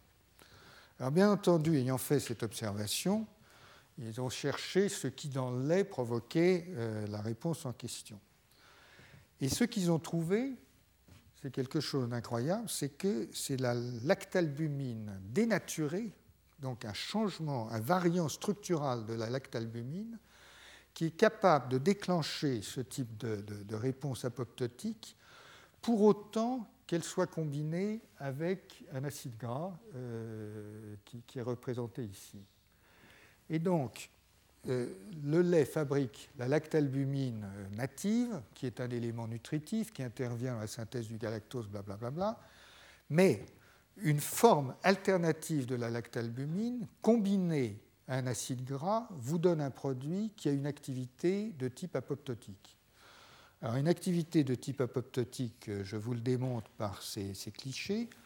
Euh, vous mettez du Hamlet, puisque c'est son nom, sur euh, la surface d'une cellule, et vous regardez ce qui se passe, et vous voyez l'explosion apoptotique déclenchée par Hamlet, avec le noyau qui se désagrège et les corps apoptotiques qui dérivent de, de ça. À telle enseigne que euh, ce produit est aujourd'hui en essai clinique et qu'il a été essayé dans le, papillome.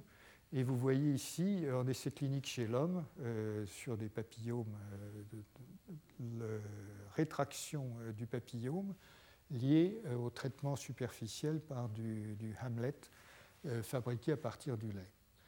Donc, si vous voulez, c'est peut-être euh, anecdotique, mais juste, euh, je, boucle la boucle si je peux dire, euh, en vous disant donc que l'évolution, si nous voulons voir l'évolution des systèmes immunitaires, qui est notre propos, ça va dans tous les sens, et notamment en l'occurrence, on peut se demander donc si la glande mammaire n'est pas liée évolutivement au mécanisme de l'immunité innée. Et à l'appui de cela, on découvre même à l'intérieur de ce qu'on croyait connaître intimement, c'est-à-dire le lait, quelque chose de radicalement nouveau et très très surprenant, c'est-à-dire l'utilisation de la dénaturation d'une protéine associée à euh, un acide gras pour euh, fabriquer une nouvelle fonctionnalité dont on peut imaginer qu'effectivement elle joue un rôle physiologique euh, inattendu dans l'organisme avec une capacité surprenante euh, en matière de déclenchement d'apoptose et peut-être de traitement antitumoral. Je reviens donc à l'immunité adaptative euh, pure et dure, si je peux dire, pour euh, reprendre la question sous l'angle des, des, recombinases RAG1 et RAG2. Donc, fabrication d'anticorps, fabrication de récepteurs T, on prend, comme je vous l'ai dit, des morceaux de gènes, on les recombine, et il y a une recombinase, euh, donc un enzyme qui fait ça. Et cet enzyme, il a deux chaînes, et c'est RAG1 et RAG2. Alors, bien entendu, ce qui met un peu la puce à l'oreille, euh, c'est que, alors, RAG1 et RAG2, euh, il y a des séquences de reconnaissance bien déterminées, avec, enfin, tout ça, est dans les, tout ça est dans les manuels. Lorsqu'on regarde la localisation de RAG1 et RAG2, on se rend compte que euh, la structure du, locus, c'est-à-dire les, deux gènes, sont proches l'un de l'autre.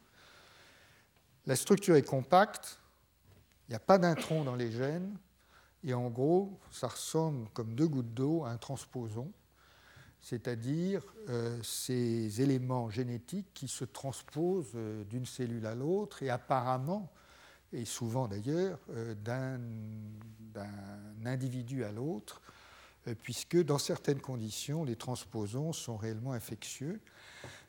Ils sont doublement infectieux, incidemment, puisque, comme je vous l'ai indiqué, les rétrotransposons à l'intérieur des cellules, qui sont intégrés dans les cellules, dans les génomes, dans certaines conditions, euh, peuvent se multiplier et réellement envahir le génome, et dans d'autres conditions, ils arrivent à être transférés à d'autres cellules. Bon. Et donc l'idée, bien sûr, c'est que RAG1 et RAG2 euh, sont des enzymes, sont l'enzyme de recombinaison d'un transposon ancestral qui vient de Dieu sait où. Donc la question, c'est d'où hein? Quelle est l'origine du transposon? D'où vient-il? Alors, les, transposons ont été bien entendu euh, très étudiés, sont très étudiés, et il y a plusieurs familles de transposons. Il y a en fait dix superfamilles de transposons chez les eucaryotes, et il y en a un qui est particulièrement intéressant parce qu'il a une homologie avec RAG1, et notamment, euh, on retrouve dans ce transposon, comme d'ailleurs dans certains transposons, même bactériens, donc ce sont des structures parfois très conservées, euh, des sites enzymatiques euh, particuliers, donc il y a des points de repère que l'on retrouve. on retrouve également des homologies, que j'ai dit, avec un transposon bactérien. Et je voulais vous montrer que c'est quand même pas n'importe quoi, parce que quand vous prenez ces transposons qui viennent d'un peu partout hein, dans les, espèces qui s'appellent transib, alors 1, 2, 3, etc. quand vous regardez les homologies avec RAG1 et RAG, euh, oui, RAG1 euh, autour du site actif, vous voyez que c'est quand même fichtrement conservé. Euh, vous voyez les, traits de couleur sur des, structures rigoureusement semblables, et vous voyez qu'effectivement, sur des, centaines de millions d'années, hein, puisque c'est ça qu'on regarde ici, on a des structures qui sont extrêmement conservées. Alors évidemment, la surprise, et ça je vous l'ai exprimé euh, la dernière fois, c'est qu'on euh, trouve RAG1 chez l'oursin qui n'a absolument pas de système de recombinaison de type anticorps. Donc la question maintenant, c'est euh, comment se fait-il qu'on retrouve chez RAG1 quelque chose qui est fonctionnel Et je vous ai expliqué l'autre fois qu'on était arrivé à faire des hétérodimères avec du RAG1 de requin en l'occurrence, et de faire des trucs qui ont l'air plus ou moins actifs. Et donc, euh, et qu'en plus ça se retrouve dans d'autres dans euh, espèces, on ne trouve pas chez l'un ni chez un procordé, mais on retrouve euh, chez l'anémone de mer, chez l'hydre. Donc ça a l'air distribué de, façon un peu aléatoire. Et donc j'en arrive à cause de cela à ce qui sera ma, conclusion, c'est de dire que, notamment à cause de cela, euh, maintenant, la plupart des spécialistes du domaine sont, euh, sont convaincus qu'il faut réviser euh, ce que l'on a appelé longtemps le Big Bang immunologique. Alors le Big Bang immunologique, c'était l'idée que d'un seul coup, comme par hasard, au moment de la transition entre les poissons sans mâchoire avec les poissons avec et les poissons avec mâchoire, était apparu quasiment d'un seul coup le complexe majeur d'histocompatibilité, les récepteurs des cellules T, les anticorps, les systèmes de recombinaison, avec, bien entendu, les enzymes de recombinaison qui vont avec. Et les enzymes de recombinaison, ils venaient dans la vulgate euh, habituelle, ils venaient d'un transposon euh, qui, encore une fois, avait migré de façon horizontale de Dieu sait où, euh, et qu'il euh, bah, y avait les précurseurs qui étaient là, et puis une espèce d'alchimie s'était faite de façon à développer tout ça en même temps. Et c'était le Big Bang immunologique de, euh, de l'immunité adaptative. Alors, si vous voulez, avec ce qu'on sait aujourd'hui, on se dit que ce n'est pas comme ça qu'il faut voir les choses et qu'en réalité, il n'y a pas eu forcément d'émergence simultanée le fait qu'il y ait RAG1 et RAG2 chez l'oursin, alors qu'il n'y a pas de MHC, pas d'anticorps, pas de cellules T, euh, montre que RAG1 et RAG2 étaient quand même dans le paysage avant, cela. Le fait qu'il y ait des anticorps de type VLR chez la lamproie montre que l'invention de l'adaptatif euh, s'était déjà faite de façon euh, totalement différente et indépendante. Et les anticorps VLR chez la lamproie, cette fois, il n'y a pas de RAG1 et de RAG2 en fait, ça recombine différemment et ça recombine en réalité par des mécanismes de conversion génique, comme je vous l'ai indiqué. On trouve également, je l'ai mentionné euh, antérieurement, euh, ce qui ressemble à une terminale déoxynucléotidyltransférase chez des organismes dits primitifs qui n'ont pas d'immunité adaptative. Donc pourquoi cette terminale déoxynucléodényltransférase qui rajoute des, des, nucléotides aléatoires, euh, qu'est-ce qu'elle fait là? Évidemment, on n'en sait rien, mais dans certains cas, il semble bien qu'elle était là avant le, le, fameux Big Bang.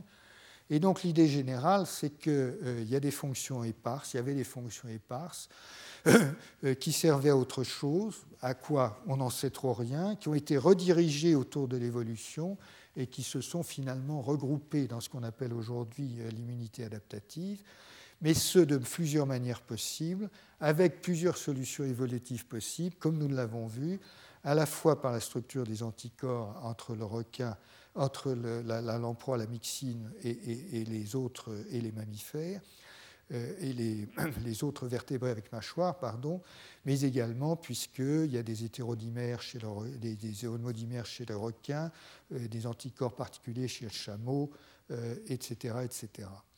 De même, au niveau de la génération de la diversité, il y a plusieurs mécanismes recombinaison, conversion génique, hypermutation, des possibilités de diversification avec ou sans euh, euh, des séquences extragerminales, c'est le phénomène d'hypermutation, mais qui peut se produire au cours de la réponse anticorps ou possiblement avant, euh, des périodes différentes de production et diversification du répertoire naïf, des organes de production qui sont différents, des régulations de synthèse qui sont différents. Bref, au total, on a vraiment l'impression que euh, la, frontière, que la, question de l'immunité adaptative et du Big Bang euh, doivent être revues avec un œil complètement différent, euh, comme, encore une fois, l'agrégation aléatoire de processus qui ont évolué et qui un jour se sont retrouvés, mais sans qu'il y ait réellement cette émergence coordonnée, entre guillemets, qu'on avait cru discerner jusqu'à il y a 3, 4 ou 5 ans. Donc c'est une vision un peu nouvelle que je vous livre ici. Et donc euh, je vais m'arrêter ici euh, en vous disant, en vous indiquant simplement que la fois prochaine nous continuerons sur cette analyse transversale. Et la question que nous nous poserons, c'est la question des frontières maintenant entre l'immunité adaptative et l'immunité innée. Et donc nous discuterons de l'existence ou non de telles frontières. Euh, je vous remercie de votre attention. Retrouvez tous les podcasts du Collège de France sur www.collège-de-france.fr.